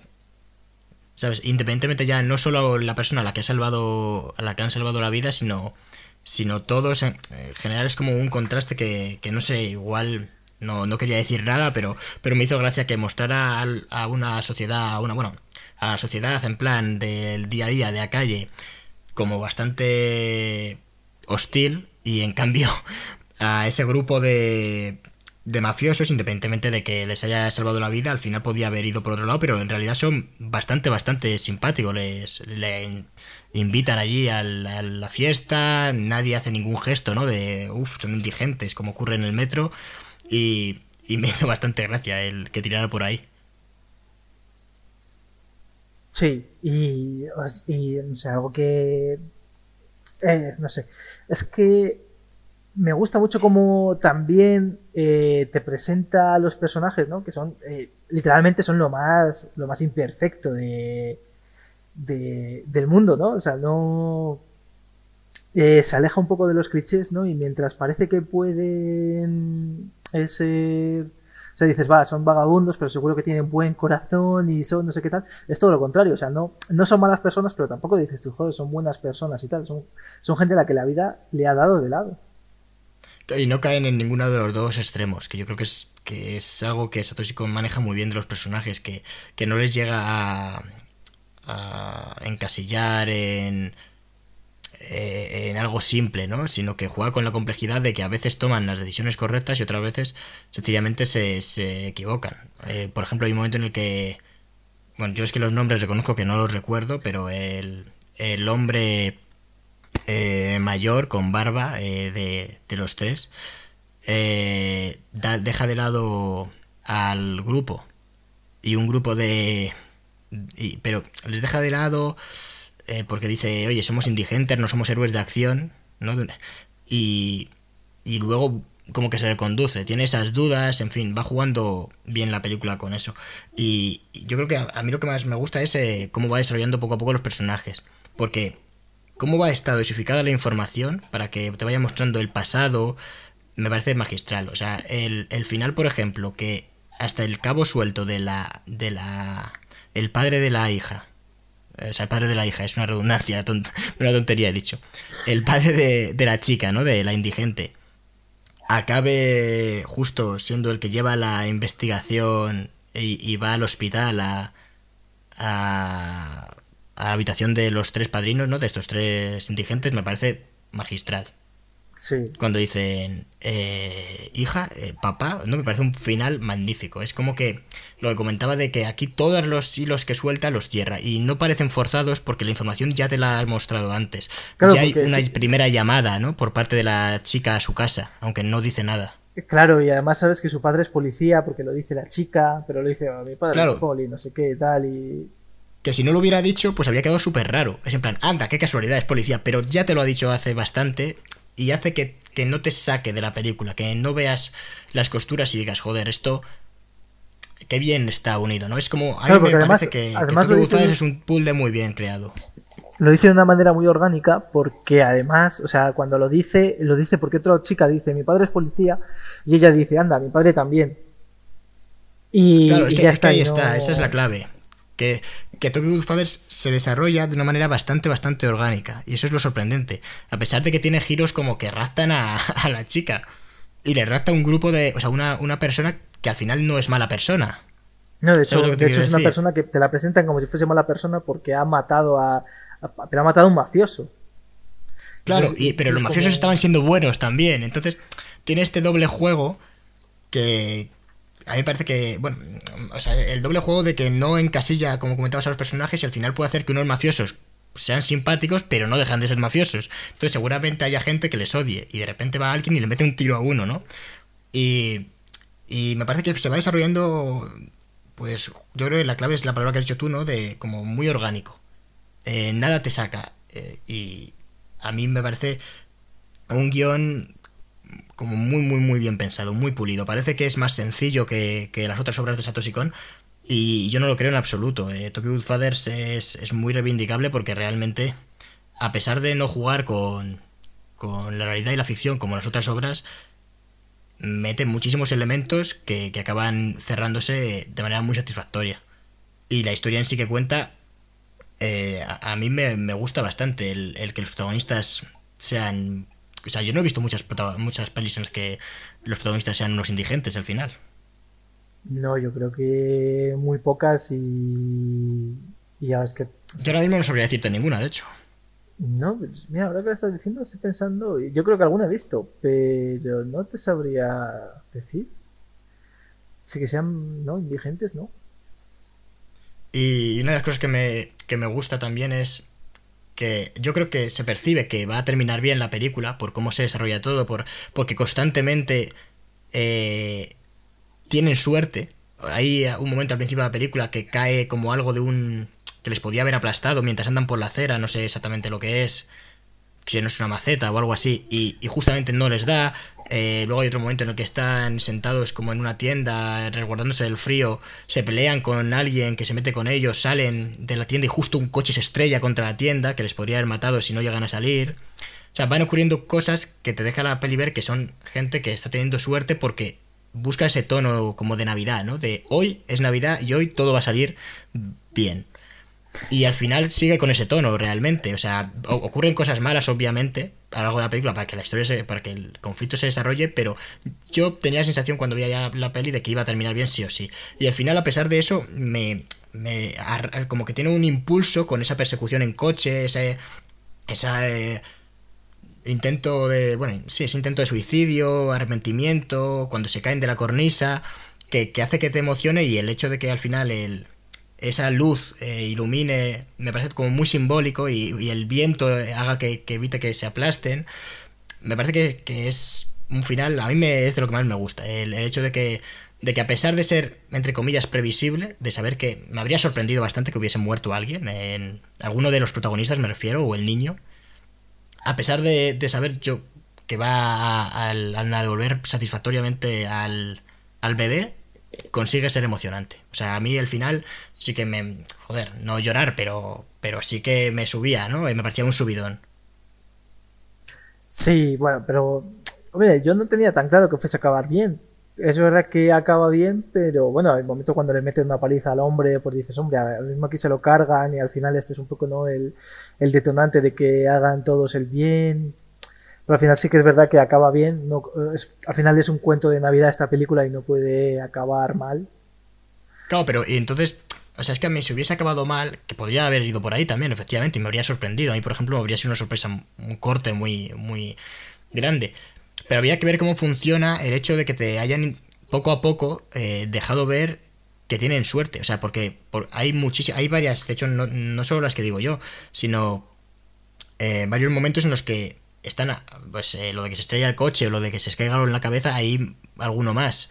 Eh, incluso cuando hay un par de veces que tienen que elegir entre izquierda y derecha y eligen la, la correcta. Sí, pero al final todo dice eso te el lo... tío derecha y dice pues por el otro lado, que tú eres un desgraciado y siempre te equivocas. Ya, y como ya, que la suerte va a su favor en parte. Sí, pero porque lo, además lo vas diciendo todo, eh, no, lo, lo, van diciendo que la suerte es porque como llevan a la niña y la niña en realidad es como un regalo de Dios, que, que le achacan a, a, eso todo el rato. Entonces no, en la película pues sí que te va dando como que la niña, ¿no? Que es verdad que no es ni, ni Jesucristo ni es nada de eso. Así como que te va diciendo, mira, es que esto pasa y tal porque es la niña. Algo no tiene nada que ver, que simplemente exactamente es la suerte. Pero está bien.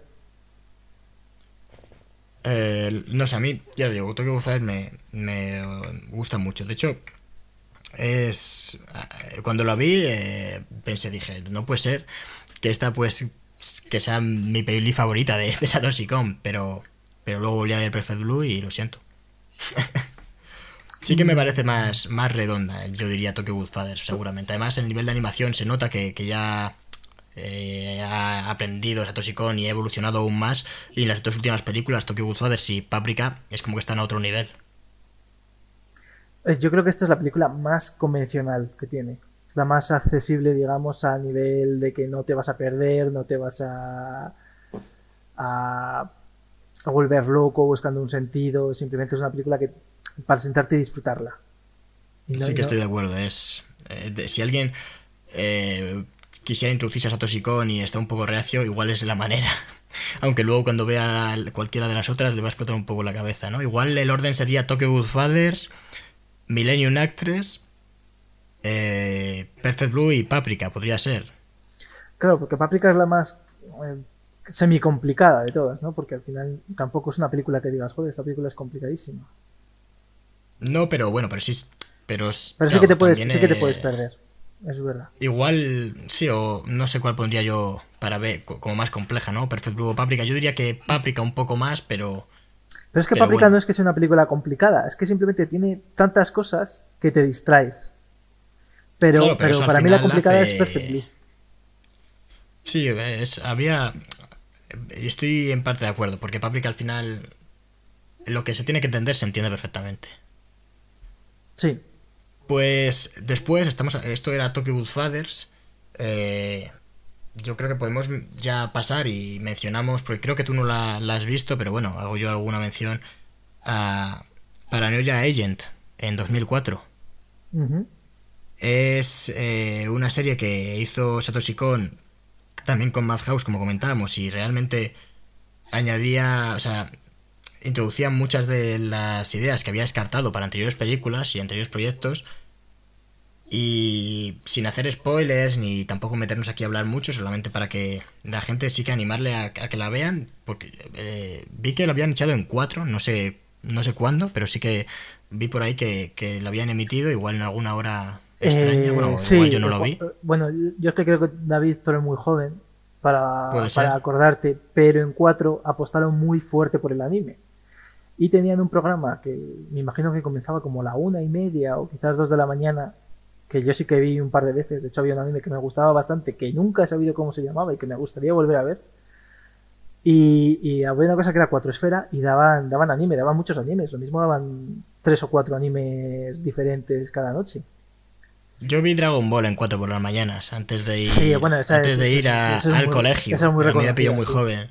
De hecho, compraban pues, todos los capítulos. Pues Paranoia Agent, la verdad es que me habría. Ojalá la vuelvan a recuperar en alguna cadena. Pero bueno, ahora mismo sí que estuvo en, en filming y me parece que llegó a estar en Netflix también. Ahora eh, creo que no, que no está, como no. Vamos, yo la compré en DVD, pero si no, no sé cómo, cómo la pillaréis. Pero realmente es una película que. Digo, una película, una serie que sigue. Si te gusta Satoshi yo creo que es obligado verla. Porque mantiene la temática de, de esa crítica a la sociedad. De hecho, muestra una sociedad no cae en, mostrar solamente una sociedad egoísta o, hostil, eh, sí que al final es que como el protagonista de la serie es colectivo, es en la propia ciudad, pues te haces una idea de, de, la, de cómo Satoshi Kon percibe a, la sociedad japonesa, ¿no? Y bueno, y en parte a la sociedad en general, porque muchas cosas son extrapolables de, en realidad.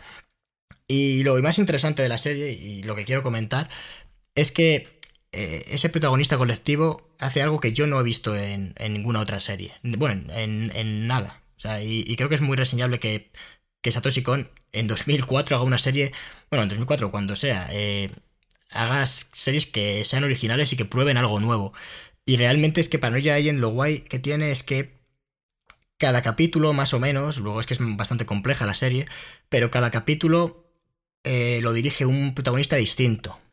Pero el protagonista no es que no tenga ninguna relación con, lo anterior, sino que igual en el capítulo anterior era un secundario, un secundario que igual sale dos minutos, dice algo, o es el ayudante del policía, o un secundario que aparentemente podría no volver a salir en la serie o no tener mucha importancia, pero de repente al siguiente capítulo dirige es el protagonista.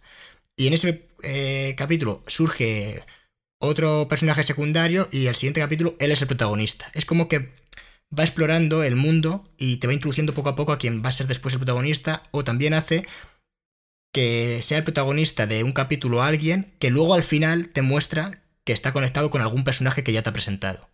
Hay un momento, sin hacer un spoiler realmente, en el que hay una mujer que protagoniza un capítulo y que tú no entiendes por qué estás viendo eso, porque, porque es totalmente, o sea, no, no está conectado con nada de lo que has visto, pero de repente al final te muestran que es, es familiar de alguien que ya conoces.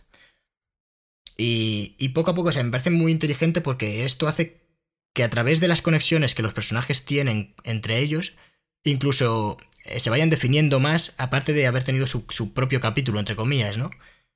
Y, me parece una película, o sea, una película, una serie que, que es muy, muy complicada. Es, es como comentamos de Shadow para volver a ver. O sea, Paranoia Agents sí que es posiblemente tan. Es, es, me parece más compleja que, que, Perfect Blue, por ejemplo, y toca un poco también esos temas. Eh, o sea, sí.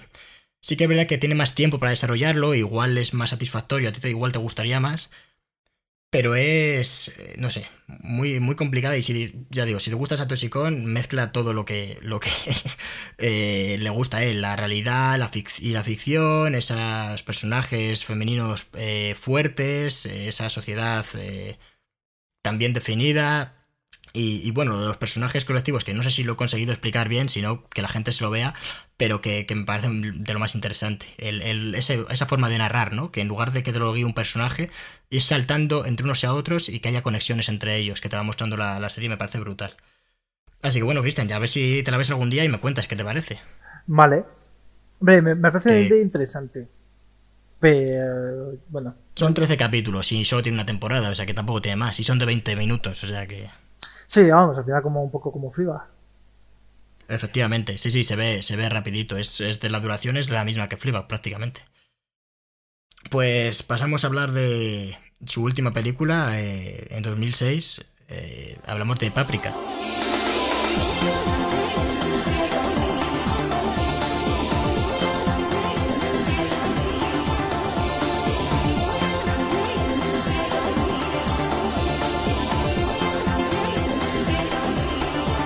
qué va eh, Paprika, eh, Cristian? Bueno, pues Paprika va de que eh, una psiquiatra que se llama Atsuko Achiba, no, Atsuko Chiba, perdón, desarrolla un aparato que se llama PT, como el videojuego de Kojima, que nunca salió a la luz. Pues como, y, al final es un aparato que te permite entrar en los sueños. Y entonces, pero lo que pasa es que lo roban. Roban el, el aparatito y entonces, pues, eh, se empiezan a meter una especie de un villano, ¿no? Empieza a meterse en los sueños de la gente. Entonces tienen que buscarlo. Y Paprika, que es, digamos, eh, la protagonista, que es una chica que puede meterse en los sueños. Y otro detective. Que realmente en español eh, se llamaba el mini DC, ¿no? Sí, mini DC o algo así, sí, lo llaman y no, no, no es un nombre que. A mí, yo tampoco lo entendí muy bien. Es como, Pero me imagino que es que a lo mejor PT quiere decir otra cosa. Y entonces traducido al español las siglas son mini DC o. Bueno, es que lo de mini no lo entiendo. Hay, hay una cosa que a mí me confundió mucho la película, eh, que es eh, que por un lado están los mini DC, que son los, los aparatos que permiten conectarse con, con la gente y que la gente a la que se conectan tiene otro aparato distinto, ¿no? Es como lo mencionan, eh, aparatos de psicoterapia. O algo así. Claro, a lo mejor PT es eh, psychotherapy. Claro, podría ser, pero, pero realmente a mí me, eso me confundió. Es un detalle tonto, es que a mí estas cosas, encima con a Satoshi Kon, justamente, hay muchas cosas así, hay que asimilarlo, que hay, que, hay veces que te que juega la confusión y no te lo quiero explicar, pero realmente yo me pregunté al principio con el primer visionado, y realmente todavía no, no sé por qué, y la he visto varias veces, cuando al anciano, al que es científico también allí, se vuelve loco, eh, están en esa reunión con, con el villano, menudo spoiler, están en esa reunión con el, con el viejo, eh, y y de repente el, primer, la primera víctima es, es, ese, es el viejo, el amigo de Páprica, que se vuelve loco. Empieza a decir cosas loquísimas en una escena que, la primera vez que la ves te explota la cabeza, no sabes muy bien de qué va la película. Y, y se tira por la ventana. Y yo no sé cómo consiguen ahí, eh, desde el mini DC, conectar con esa mente. Porque en teoría para conectar con alguien tienes que tener puesto otro aparato, eh, ¿sabes? O puedes conectar con cualquiera. Eh... A ver, David, se le, va la, se la mano, se le va la mano, ¿vale? O sea, es, así. Tengo otra pregunta más. Eh, ¿Por qué, por qué eh, la manera que tiene el detective de contactar con ella es a través de una página web? O sea, está, ¿se queda dormido en medio de su trabajo? A ver, David, mira, si tuviese una Ouija, podría responder a tus preguntas, pero no la tengo. Es que me parecen. O sea, el tío lía cosas que son. que la lía por liarla. O sea, podría haber hecho que, el tío se sentara en su casa, empezara a dormir el detective y a partir de ahí veamos a Paprika. No. Una página web con dos barman que no sabes muy bien. Bueno, no sabes muy bien si es un sueño dentro de un sueño, que es lo que yo me imagino, que en realidad es como si el tío se hubiese dormido, apareciese en una oficina y en esa oficina él se metiese dentro de, de un bar de, a través de una web. Bueno, preguntas sin resolver. ¿Qué es de lo que va esta película?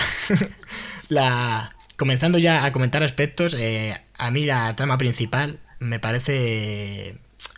Mm, digamos que floja, pero básicamente porque, porque lo que importa aquí eh, no es la trama en sí, sino los como como las atracciones que crea, ¿no? Las escenas. Porque sí que me parece que Paprika tiene de las escenas más potentes, o al menos de las que a mí me han, me han gustado más de Satoshi Kon. No como trama, porque me parece la típica trama en la que el malvado intenta controlar el mundo de los sueños y tal. O sea, lo típico, el mal por el mal. Pero, pero crea algunas escenas que me parecen brutales y, por ser más concreto, eh, la escena en la que el secuaz, no recuerdo el nombre, que, que al final se desvela que es malo, le mete la mano a Paprika y la abre en dos y después el detective la salva, me parece brutal. O sea, el, no sé, como que ella está ahí eh, puesta como una mariposa y no sé, me, gusta mucho.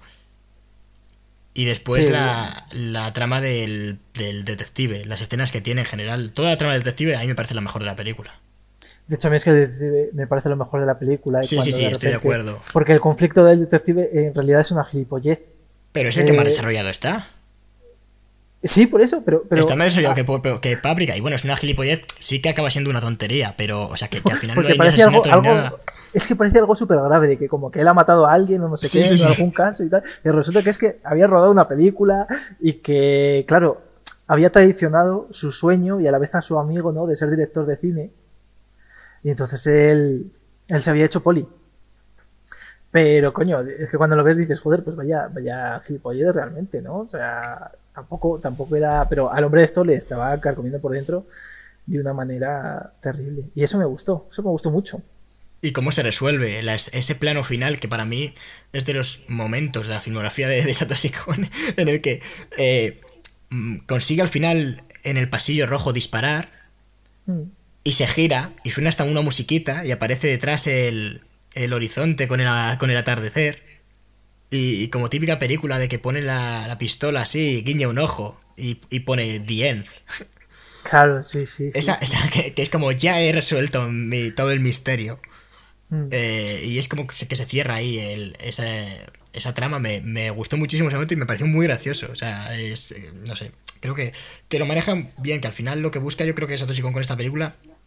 Y yo creo que es consciente de que la trama importa un bledo, es es desparramar y hacer eh, escenas como le dé la absoluta gana, con una libertad que le da, eh, pues es la propia trama simple que plantea del mundo de los sueños, que, que deje hacer casi cualquier cosa. Porque, no sé, es, ya digo que, es el primer visionado es muy confuso, realmente, porque intentas al principio como buscarle sentido a todo y luego tienes que asimilar que, que no, que no lo tiene. No, y es que al final eh, se excede, él se excede. Y me imagino que de manera consciente porque podría coger y yo qué sé. O sea, ya vimos que Christopher Nolan, por ejemplo, era muy... Contenido. Muy contenido en, una película que está basada en esta. Y... Y dices, vale, pues bueno, pues... Pues entiendo que lo haga porque que al final, eh, yo qué sé, no le da, no le da el presupuesto, no le da, no le da muchas de las, o sea, lo que quiere él, su idea también es, es, es diferente y y al final, pues bueno, pero aquí, como puede excederse todo lo que quiera y puede hacer todo lo que quiera porque va a quedar bien, pues lo hace. Y, cuando la gente dice, no, es que esta es una película muy complicada, no, no sé qué, tal, no es complicado. Lo que pasa es que hay tanta paja por en medio y tantas locuras que es muy fácil perderse en, en, las tonterías y no en la trama, porque la trama, la trama al final es, roban esto, eh, eh, investigan eh, mínimamente, porque es que además tampoco te das, te das cuenta al final porque, porque los propios malos son los que dicen, mira, es que somos los malos. Y, y dices, vale, es que tampoco, tampoco, tampoco descubren nada los buenos. Y es, vale, pues una vez se hacen los malos, de repente hay una lucha de poder entre los malos, porque está enamorado de, de la protagonista que es eh, Achan, bueno, que era, al final es Atsuko, pero todo el rato la llaman Achan. Y, y resulta que ella y Paprika son la misma persona, que Paprika es como, como aunque esto te lo demuestran muy al principio además, eh, que Paprika solo vive en el mundo de los sueños y es como el alter ego porque está prohibido, está prohibido, la máquina esta en realidad está prohibida y, ella la está usando para ayudar a la gente. Y al final es... al final el malo... Dime, dime. No, que al final el malo es el, presidente y al final es verdad que la trama tampoco es tampoco es una cosa que digas, joder, pues esto es muy loco. Yo creo que, son las formas. es irrelevante la trama, al final es la base. Es como, bueno, esta es la historia. A partir de ahí vamos a lo que mola, que es que vamos a jugar. Vamos a hacer que el espectador se lo pase bien, yo también, y punto. Y realmente es que yo creo que, vamos, que, que eso funciona, porque yo creo que es bastante consciente Satoshi Kon de que hasta el final, eh, cuando se hace grande y, y cómo derrotan al malo, que me parece absurdo. O sea, es que es absurdo totalmente. Es como, dicen algo así, páprica de... Eh, no sé, no recuerdo exactamente, pero algo así como el, blanco necesita al negro, el, el, la tierra necesita al cielo eh, y el hombre, y dicen a la mujer. Exacto, y, se lo come, y se lo come. Y, tú te quedas loquísimo, ¿sabes? No entiendes de dónde ha sacado ese poder páprica, no entiendes nada, todo da igual, no te lo van a explicar, ni, ni tiene explicación ninguna, y todo se resuelve. Entonces, realmente yo creo que, que eso, que al final lo que quiere él construir, por ejemplo, eh, ¿por qué, qué es esto de que sea una base para que para que jueguen y el espectador se divierta. El arranque de la película, el arranque de la película me parece magistral. De hecho, creo que la primera frase es como es Páprica o bueno, un payaso, no sé si era Páprica vestida de payaso y dice que comience el espectáculo. Como si eso fuese una feria. O sea, a mí me da la impresión de que, de que Páprica es, es como una feria y, no hay que darle más explicación. La trama está porque una película tiene que tener trama y para que no quede un conjunto de sketches sin sentido. Pero realmente lo importante aquí es ver cómo el ya digo el inicio me parece brutal como van saltando de, de, plano en plano como saltan del circo a la escena del tren a, la escena de Tarzán. No sé me, parece como muy impactante a nivel visual y yo creo que es que es más bien es eso es como un artefacto visual eh, llevado al, a la décima potencia. Es porque visualmente me parece de hecho el, lo mejor que tiene Satoshi Kon obviamente porque es lo último lo más actual la tecnología ayuda pero también eh, la animación o, el uso de los colores, por ejemplo, que es como muy saturado, ¿no? O muy vivos, más que saturado, mm, mucho más vivos que en el resto de películas. Hombre, pues... Sí, a ver, sí, porque al final quiere ser, exactamente, como quiere ser tan, tan espectacular, tan colosal, que, que, es como tiene que ser, porque realmente pues eso son sueños y tiene que ser algo loco. Y al final, el final es muy loco. Y me imagino que aquí es verdad que tampoco he profundizado yo mucho en Paprika. Y seguramente en un tercer o cuarto visionado, ¿no? Pues vayas mirando simbolismos y cosas así. Porque al final también, de repente de ser una niña, ¿no? Como que se come al malo y de repente es una mujer y, y todo vuelve a la normalidad y porque los, los sueños inundan el mundo real y es, no sé, como todo, es, locura que te, que te arrolla y no sabes ya lo que estás viendo. Yo creo que eso es a la gente lo que le pasa, que es que al final es verdad que cuesta bastante eh, decir, joder, tal, vale, esto va por aquí. Pero es que como al final hay tantas cosas, la gente, la gente se satura. Es que, es que yo lo entiendo porque a mí, me pasa, vaya.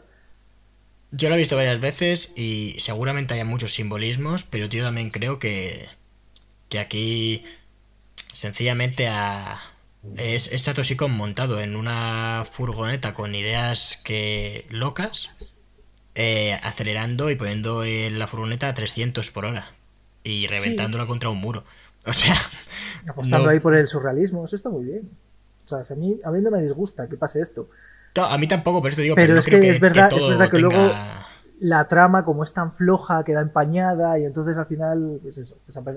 parece que la es verdad que si lo hubiese complicado, sinceramente, tampoco se habría entendido mucho. O sea, ya fíjate que estoy convencido que habrá gente que la vea y sepa que va de sueños, de un aparato que te tal, pero que, que no sepa muy bien ni de qué va la peli, pues imagínate si llega a hacer una trama con un par de giros y algo más rebuscada, porque los giros que hay aquí, lo que tú dices, no son ni giros, o sea, los propios malos se desvelan.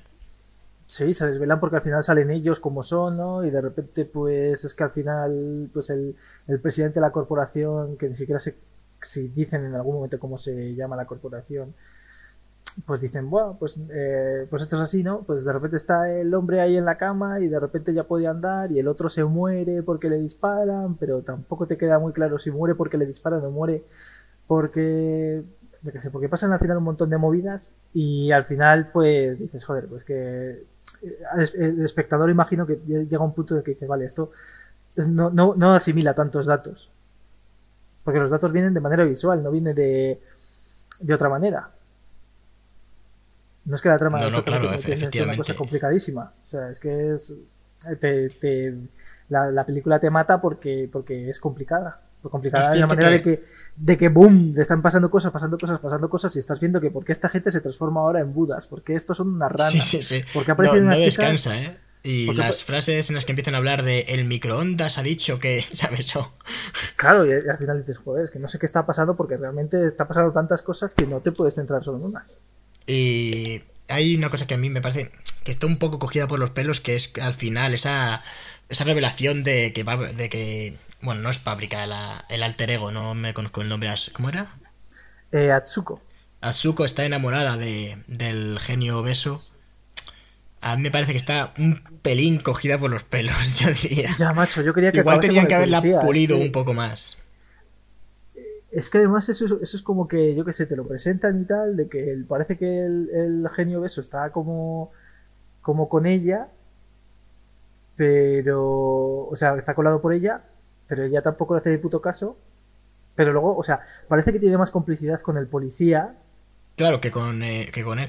Sí, pero realmente con que hubiesen metido en algún momento, eh, nos hubiesen plantado la duda, pero como en ningún momento en la película te plantan esa semilla, que luego te lo muestren, dices, pues vale, me podías haber dicho también que estaba enamorada del viejo, ¿sabes? o sea, realmente, no sé, eso, eso sí que me pareció que no estaba muy bien.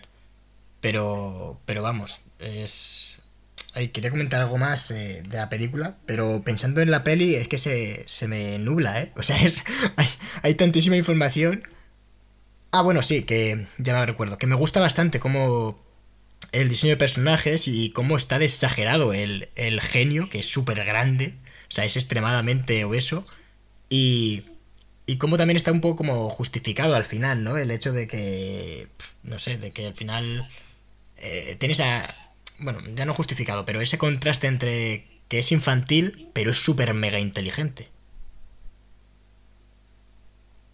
Hmm. No sé, a mí me, gustó mucho, o sea, el, los personajes que plantea sí que me parece que, que, se mantienen, que sí que son... Igual no llega a ser la... De hecho, me parece el personaje más interesante ignorando... De la trama principal, ignorando al policía.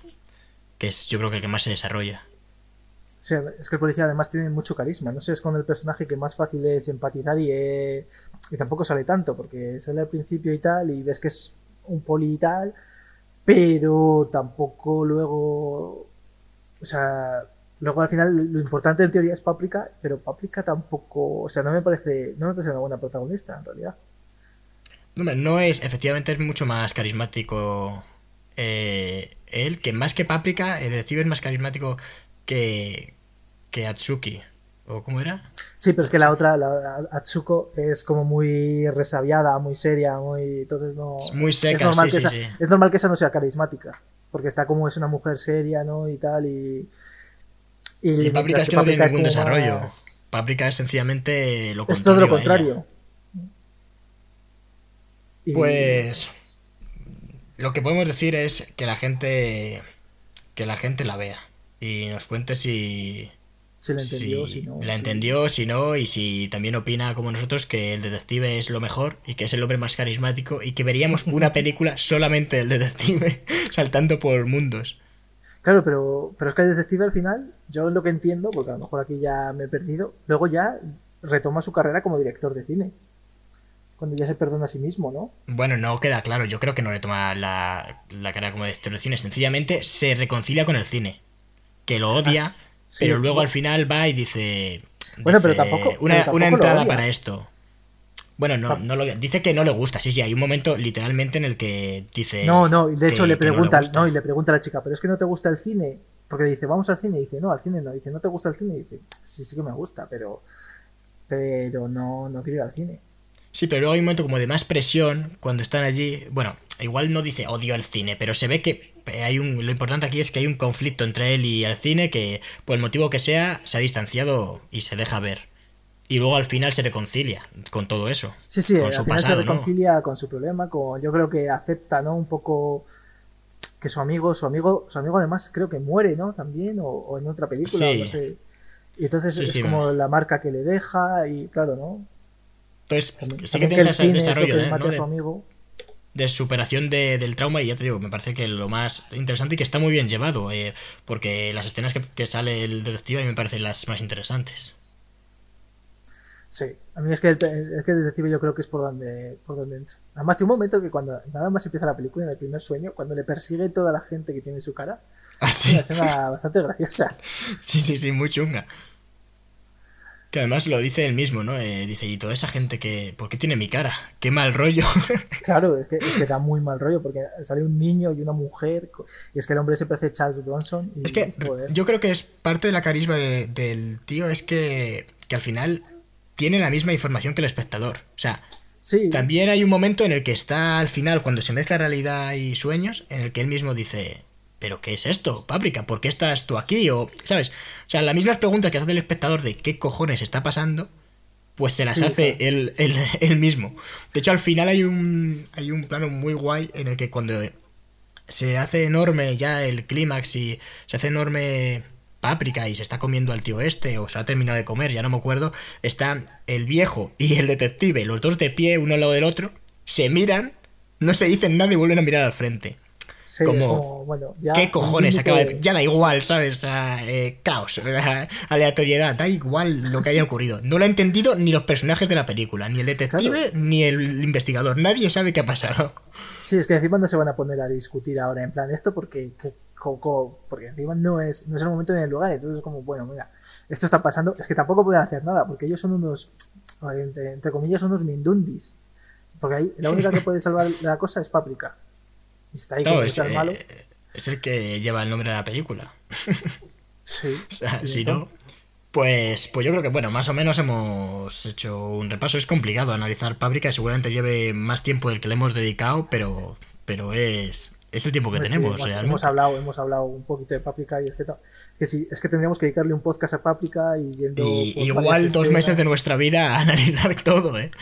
Pues pero, pero bueno, yo creo que sí que hemos comentado lo principal y, y sobre todo al final para lo que buscamos también yo, yo por lo menos es que la gente que no lo haya visto eh, pues se interese y pueda descubrir un poco al... Igual Paprika ya la conocían, pero, pero el resto de, de, películas de Satoshi Kon. Y ojalá, y vamos cerrando ya porque llevamos un buen rato, pero bueno, ojalá, en, aunque esté ahora mismo cancelado, en un futuro veamos una quinta película, ya igual no la firma Satoshi Kon, pero sí que tendría pues pues la mitad de su trabajo ahí, ¿no? En la que comentábamos antes de, de la máquina de los sueños. Dream Machine, pues ya lo veremos. A ver si a ver si tenemos suerte. Estaría estaría muy bien, sí, la verdad. Eh, yo creo que, que podemos ir cerrando. Cristian, no sé si quieres añadir algo más.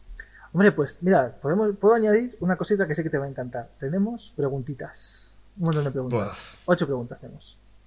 Vamos a ver, eh, si puedes, di las interesantes. Todas son interesantes en realidad.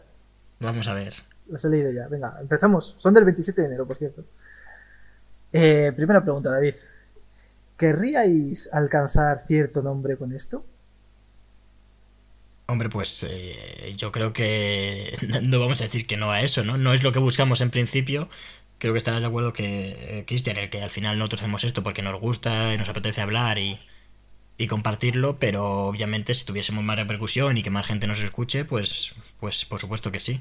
Para eso tenemos que irnos puliendo y ir preparando todo mejor, pero bueno, en eso estamos. Mm, a mí no me gustaría que me recordaran por hacer cine cosas, pero vale, venga. Compro la ¿No te gustaría que nos escuchara más gente? a, ver, a mí, a mí que pusiera en mi, en mi tumba. Claro, pues eso no, pero que fuese una de las. O sea, tenerlo y que, y que lleguemos a más gente y que esto crezca un este poco más. yo pues, cine cosas solo lo utilizo para. Es mi paso previo a, a Todopoderosos. O sea, no es. Buah, pues no nos, queda, no nos, queda, trabajo ni nada. Eh, segunda pregunta. ¿Cuáles son vuestras aspiraciones en la vida? Joder, con las preguntitas. Qué filosóficas, Eh, ¿no? Pues bueno, empiezo yo. eh, a mí me gustaría dedicarme al cine, eh, tanto, no sé, como montador o, o como guionista o si pudiese como director. Pero, pero bueno, en, en cualquier caso, sea como sea, eh, el audiovisual. Mm, no, la mía es que si David triunfa en el cine, que me enchufe en alguna producción o algo. Bueno, es, es confiar en, en un futuro muy difícil, muy Lo complicado. dejo ahí como pero- salvoconducto. Si lo de todo poderosos no sale, pues a lo mejor me puedes enchufar en alguna. Cuando estés Tú enchúfame en Todopoderosos, aunque sea de, pues eso, de invitado obviamente. especial, ¿no? Cada, cada tres programas aparezco yo. Obviamente, David, créeme que si algún día llegase algo en la vida, eh, te enchufaría si pudiese. Pues yo igual, ya te contrataré, ya te diré que te vayas preparando alguna cosa, ¿no? Eh, tú investiga qué hace un director de arte que en dos meses rueda una peli. ¿A qué os queréis dedicar? Bueno. Pues eh, un poco es lo que acabamos de comentar, ¿no? Eh, Sí. yo no a ver, a mí me gustaría el- dedicarme al, al diseño, diseño web, es lo que me gusta. Y si no, Pues si no pod- a la radio. hacer la web de cine cosas. Realmente es lo que me gustaría. Y David, Pues- bueno, pues, director de Pues bueno, cine, lo que he comentado. Es director de cine y siendo más realista, cualquier cosa que tenga que ver con audiovisual. Hombre, pero dice, ¿a qué os queréis mucho. dedicar? Esto no es de forma real o de forma no real. Bueno, pues si es por fantasía, eh, sí, me gustaría Es que, si es, ser, es que, pues es eso, que si es por fantasía, yo de cine. jugador del Real Madrid, nos ha jodido, ¿no? No, bueno, pero, pero sí, ahí, eh, ahí estamos, yendo para ver si nos ficha Florentino. ¿Cómo os gustaría que fuese una película dirigida por vosotros? A mí me gustaría que fuese, que tuviese el tono que tiene una película parecida a, a The Nice Guys. O The Nice Guys, eh, la de... se- ¿Cómo se llama? Eh, ay, el director de Iron Man 3, que no- es que no es Jack Black. Yo iba a decir yo Jack Eh, Black. no, es eh, Saint, Saint Black. Saint Black, algo así, ¿no? Saint Black, sí. Pero, bueno, pues una película de detectives. eh, a mí los detectives me pierden. Y, y si no detectives, eh, igual algo como eh, lo que llaman ahora neo-noir, ¿no? Que igual sería algo como Drive. Drive me gusta mucho también y es una peli que... Joder, si yo dirigiese... Bueno, obviamente, ¿no? Quien, es como si digo que ojalá dirigiese El Padrino, ¿no? Pero, pero Drive o una peli como de esas de detectives o de investigación y también con, con violencia, eh, a mí eso es- me gusta bastante. Entonces, pues sí, cine negro o algo con el tono también de, si no de, más que de Daredevil, de Jessica Jones, esas cosas a mí me gustan mucho y son temas que, que si hago alguna película en un futuro y va por ahí voy a estar muy O sea, feliz, tú quieres, David, una peli de detectives. Sí, sí, sí, lo- creo que lo estoy diciendo. Vamos, las tres pelis que he dicho son de detectives, pero además ese rollo clásico, ¿no? De, de detective solitario, mal rollero. ¿no? Ese, el rollo de Jessica Jones me gusta mucho. Y El típico Y- héroe frustrado, sí, sí, sí, sí. Claro, claro. que- y además me gustaría bastante, de hecho, el pasa es que esto no te lo van a dejar hacer, ni a mí ni a nadie, pero es muy complicado que no llegara a tener un final feliz. Entonces, a mí una cosa que me gusta de, de la peli de, de Nice Guys, de dos tipos buenos, es que realmente tiene un final feliz, pero es mentira. Y, y la película te lo, te lo deja ver. Y eso me gusta. Me parece que han sabido hacer un final feliz para que la productora diga qué guay, pero a su vez no es un final feliz. Entonces, eso es algo que, que me parece muy bueno. De hecho, me, me parece una de las pe- mejores películas que he visto en los últimos años, o de mis preferidas al menos. ¿eh? Creo que tiene un guion inteligentísimo. Hombre, Chinatown, que yo recuerde, por ejemplo, que es una película así un poco del rollo y que se estudia tal. En las, vamos, en las escuelas de Hombre, claro, arriba. pero Chinatown, sí, pero o sea, se hace bastante más. O sea, está hablando de, de cosas más modernas. Mm. obviamente- Pero no acaba bien, ¿no? o sea, que yo recuerde no acaba bien, precisamente. No, no, si no todas las pelis acaban bien, pero, pero es complicado que te dejen hacer una peli con un final.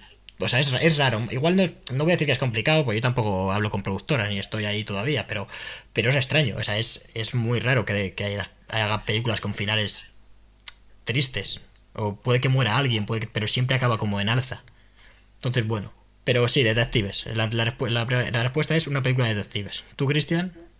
A mí me gustaría hacer, si pudiese hacer una película, si supiese hacer una película, yo creo que sería el género más puro que existe. Sería una película de, El western.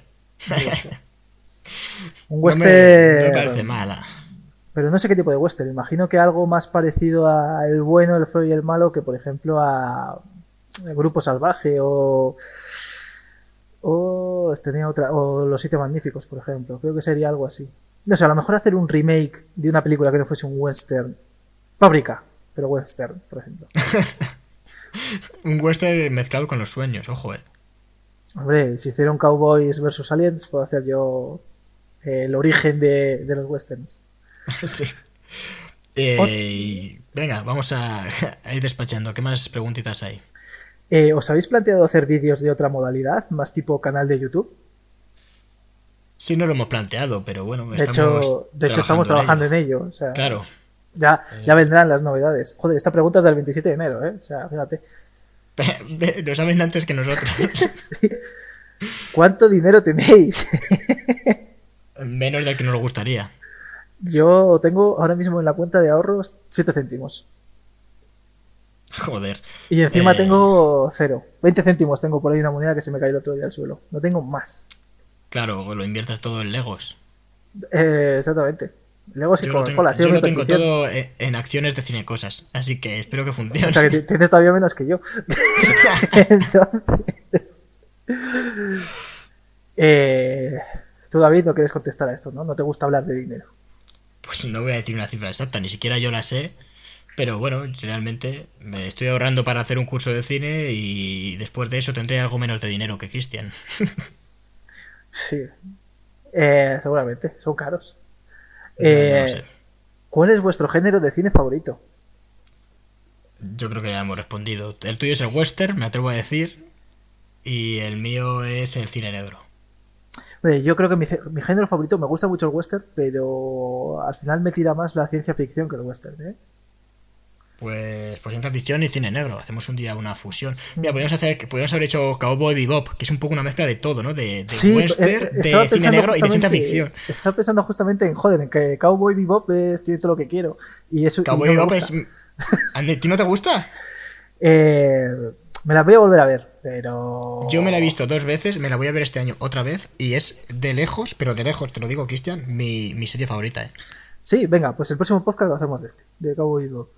Hombre, al próximo, si quieres, nos damos tiempo. Porque, te lo digo porque, porque tiene unos cuantos capítulos. Ya, tiene 24. Pero Pero bueno, vaya hacemos, que- hacemos un especial Cowboy Bebop en, en cuanto lo tengamos preparado, si te parece. No, espérate, espérate, guay. yo, te, yo te lanzo la piedra. Yo te lanzo la, o sea, yo te lanzo la pelota y tú la recoges ahora. Eh, ¿Qué prefieres? ¿24 capítulos de Cowboy Bebop o 24 películas de James Bond? ¿Qué, qué crees tú que nos da tiempo a hacer antes? Hombre, a ver. ya, pero eso, eso ya lo habíamos cancelado. Eh, yo lo digo, yo lo digo ahora, lo digo en directo. Prefiero hacer el de Cowboy Bebop que el que estábamos preparando de James Bond, No, por- porque no me he visto ninguna de James Bond ya, todavía. ya la habíamos cancelado. Yo, de hecho, tampoco me la me he visto más. Me había visto una, pero, pero lo mencionamos. Lo mencionamos está- que era im- imposible de preparar y lo cancelamos hace ya más de una semana. O sea, no Ah, seas sí, eh, pues, pues mentiroso yo, con el seguí en la, yo seguí en la cabeza de que íbamos a hacerlo. Entonces No, el próximo lo hacemos de Cowboy Bebop. Ya veremos si yo quiero, o sea, pero hay que, hay que prepararse, lo que son muchos capítulos y yo ahora estoy haciendo cursillos y cosas en la cuarentena, pero bueno, intentamos, si no es el próximo, en breve, porque yo quiero vérmelo, o sea, soy el primero Tenemos, que tenemos quiere- hasta el que 15, quiere verse tenemos hasta el serie. 15 de abril, David. Hasta el 15 Vale, de abril pues todavía uno de los próximos, uno de los próximos va a ser de Cowboy Bebop. Eh, nos damos la mano virtualmente. Vale, bueno, el codo, porque la mano El codo, claro, eso. claro, hay que ser responsable. ¿Y hay alguna pregunta más? Sí, aparte de cine, ¿qué otras preguntas tenéis? Digo, ¿qué otras aficiones tenéis? Perdón. Aparte del cine, bueno, pues a mí a mí me gusta mucho el, el fútbol, el fútbol sala concretamente. Eh, bueno, Aparte de, lo de típico, ¿no? De la música tal, bueno, pues a mí el fútbol sala me, me gusta mucho. Fútbol sala, ¿eh? Qué, qué cosa más curiosa. Por ser Bueno, concreto, que- ¿no? Por, por no decir, me gusta salir con mis amigos, me gusta la música, ¿sabes? Eh, A todo el mundo le gusta eso, pero bueno, hay gente, yo qué sé. bueno, conocemos a un tío que sí que no le gusta la música, o sea. Ya, ya. o sea, Aquí un saludo para nuestro amigo Nacho, eh, allá donde esté. si nos escucha, si no está haciéndose fotos para Instagram, eh, tenemos, le mandamos un cordial saludo. Y yo, pues, pues me gusta la música, me gusta ir al cine. Y Me gusta no, leer. más, más concreto, por ejemplo, me gusta mucho leer cómics. Ya voy por el casi 400 de los Vengadores, desde que me empecé la serie desde cero y, y nada, ahora mismo estoy enfrascado en... Veo mucho, mucha lucha libre. Me he vuelto a enganchar, macho a la lucha libre y ahora estoy ahí viéndolo. Me encanta cómo los guionistas de la lucha libre son capaces de hacerte empatizar con un tío y luego que quererlo como a tu hijo. Y es una son cosa. gente que primero No, fueron no. eh, guionistas en cine y luego ya pasaron a, a ser guionistas en lucha libre. Es, es muy difícil ser guionista en lucha libre, ¿eh? O sea, porque tienes que prepararlo todo, tienes que preparar una historia y luego ya el combate ya lo preparan los luchadores, pero luego lo que es el postcombate y tal, y las rivalidades y todo eso, porque por ejemplo en el boxeo pues hay rivalidades, o yo que sé, en el tenis hay rivalidades, pero no llegan al punto de que estés tan al lado de uno como del otro. Y, y coño, al final todo es un teatrillo. Pero, pero es verdad que dentro de ese teatrillo hay mucho deporte, hay mucho hay un contacto. Hoy he estado viendo, por ejemplo, que los luchadores eh, recibían tantos golpes en la cabeza que, te- eh, que con 40 años tenían el cerebro de un adulto, o sea, de un señor de 85 años con Alzheimer. Y es, bueno, lucha deportiva, pero es verdad que luego está todo preparado. Pero coño, es muy, muy, muy interesante. Y bueno, voy a aprovechar que has mencionado lo de los cómics para... Bueno, yo también, no tanto como Cristian, pero sí que leo bastantes cómics y me, y me he leído eh, Opus, que es de Satoshi Kon. Eh, ahí en español está editado en, dos tomos. Y realmente es que sigue su... Es, increíble, ¿eh? El tío gust- lo que le gustaba, era como decíamos alguna vez, ¿no? Es café para cafeteros, porque realmente juega con la realidad dentro de los mismos eh, lo que hemos comentado en las películas de, de la mezcla de realidad y ficción, lo traduce ahí con un mangaka que se mete en su propio cómic y los personajes eh, creen que es como si fuese Dios. Y, Hostia, y hay, uno, y hay uno que se revela. Y, y juega como. y rompe las paredes de las propias viñetas. Y, y uno salta a la realidad. O sea, es un poco también esa fusión. Y estaba súper guay. O sea, que quien le haya gustado Satoshi Kon y quiera seguir sacando, que se meta en el mundo de los cómics. Yo estoy a ver si me hago con el de regreso al mar. Así que. Que aprovechen. Pues hay alguna cosa más. No hay ninguna pregunta más. La verdad es que Pues nos ha quedado un podcast. alma.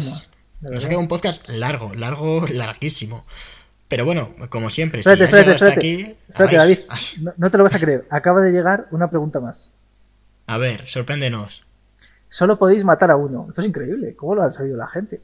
Pero po- solo podéis matar a uno. Matt Damon, Henry Cavill o Jared Leto. ¿Las escribes tú, Cristian? No, no, no, no, estoy flipando, estoy flipando, ¿eh? No sé quién ha sido. Eh, Henry Cavill, Jared Leto o... O, Matt Damon. Sí, o Matt Damon. Pues yo creo que Jared Leto. Sí, ¿no? Al folladiñas de Jared Leto.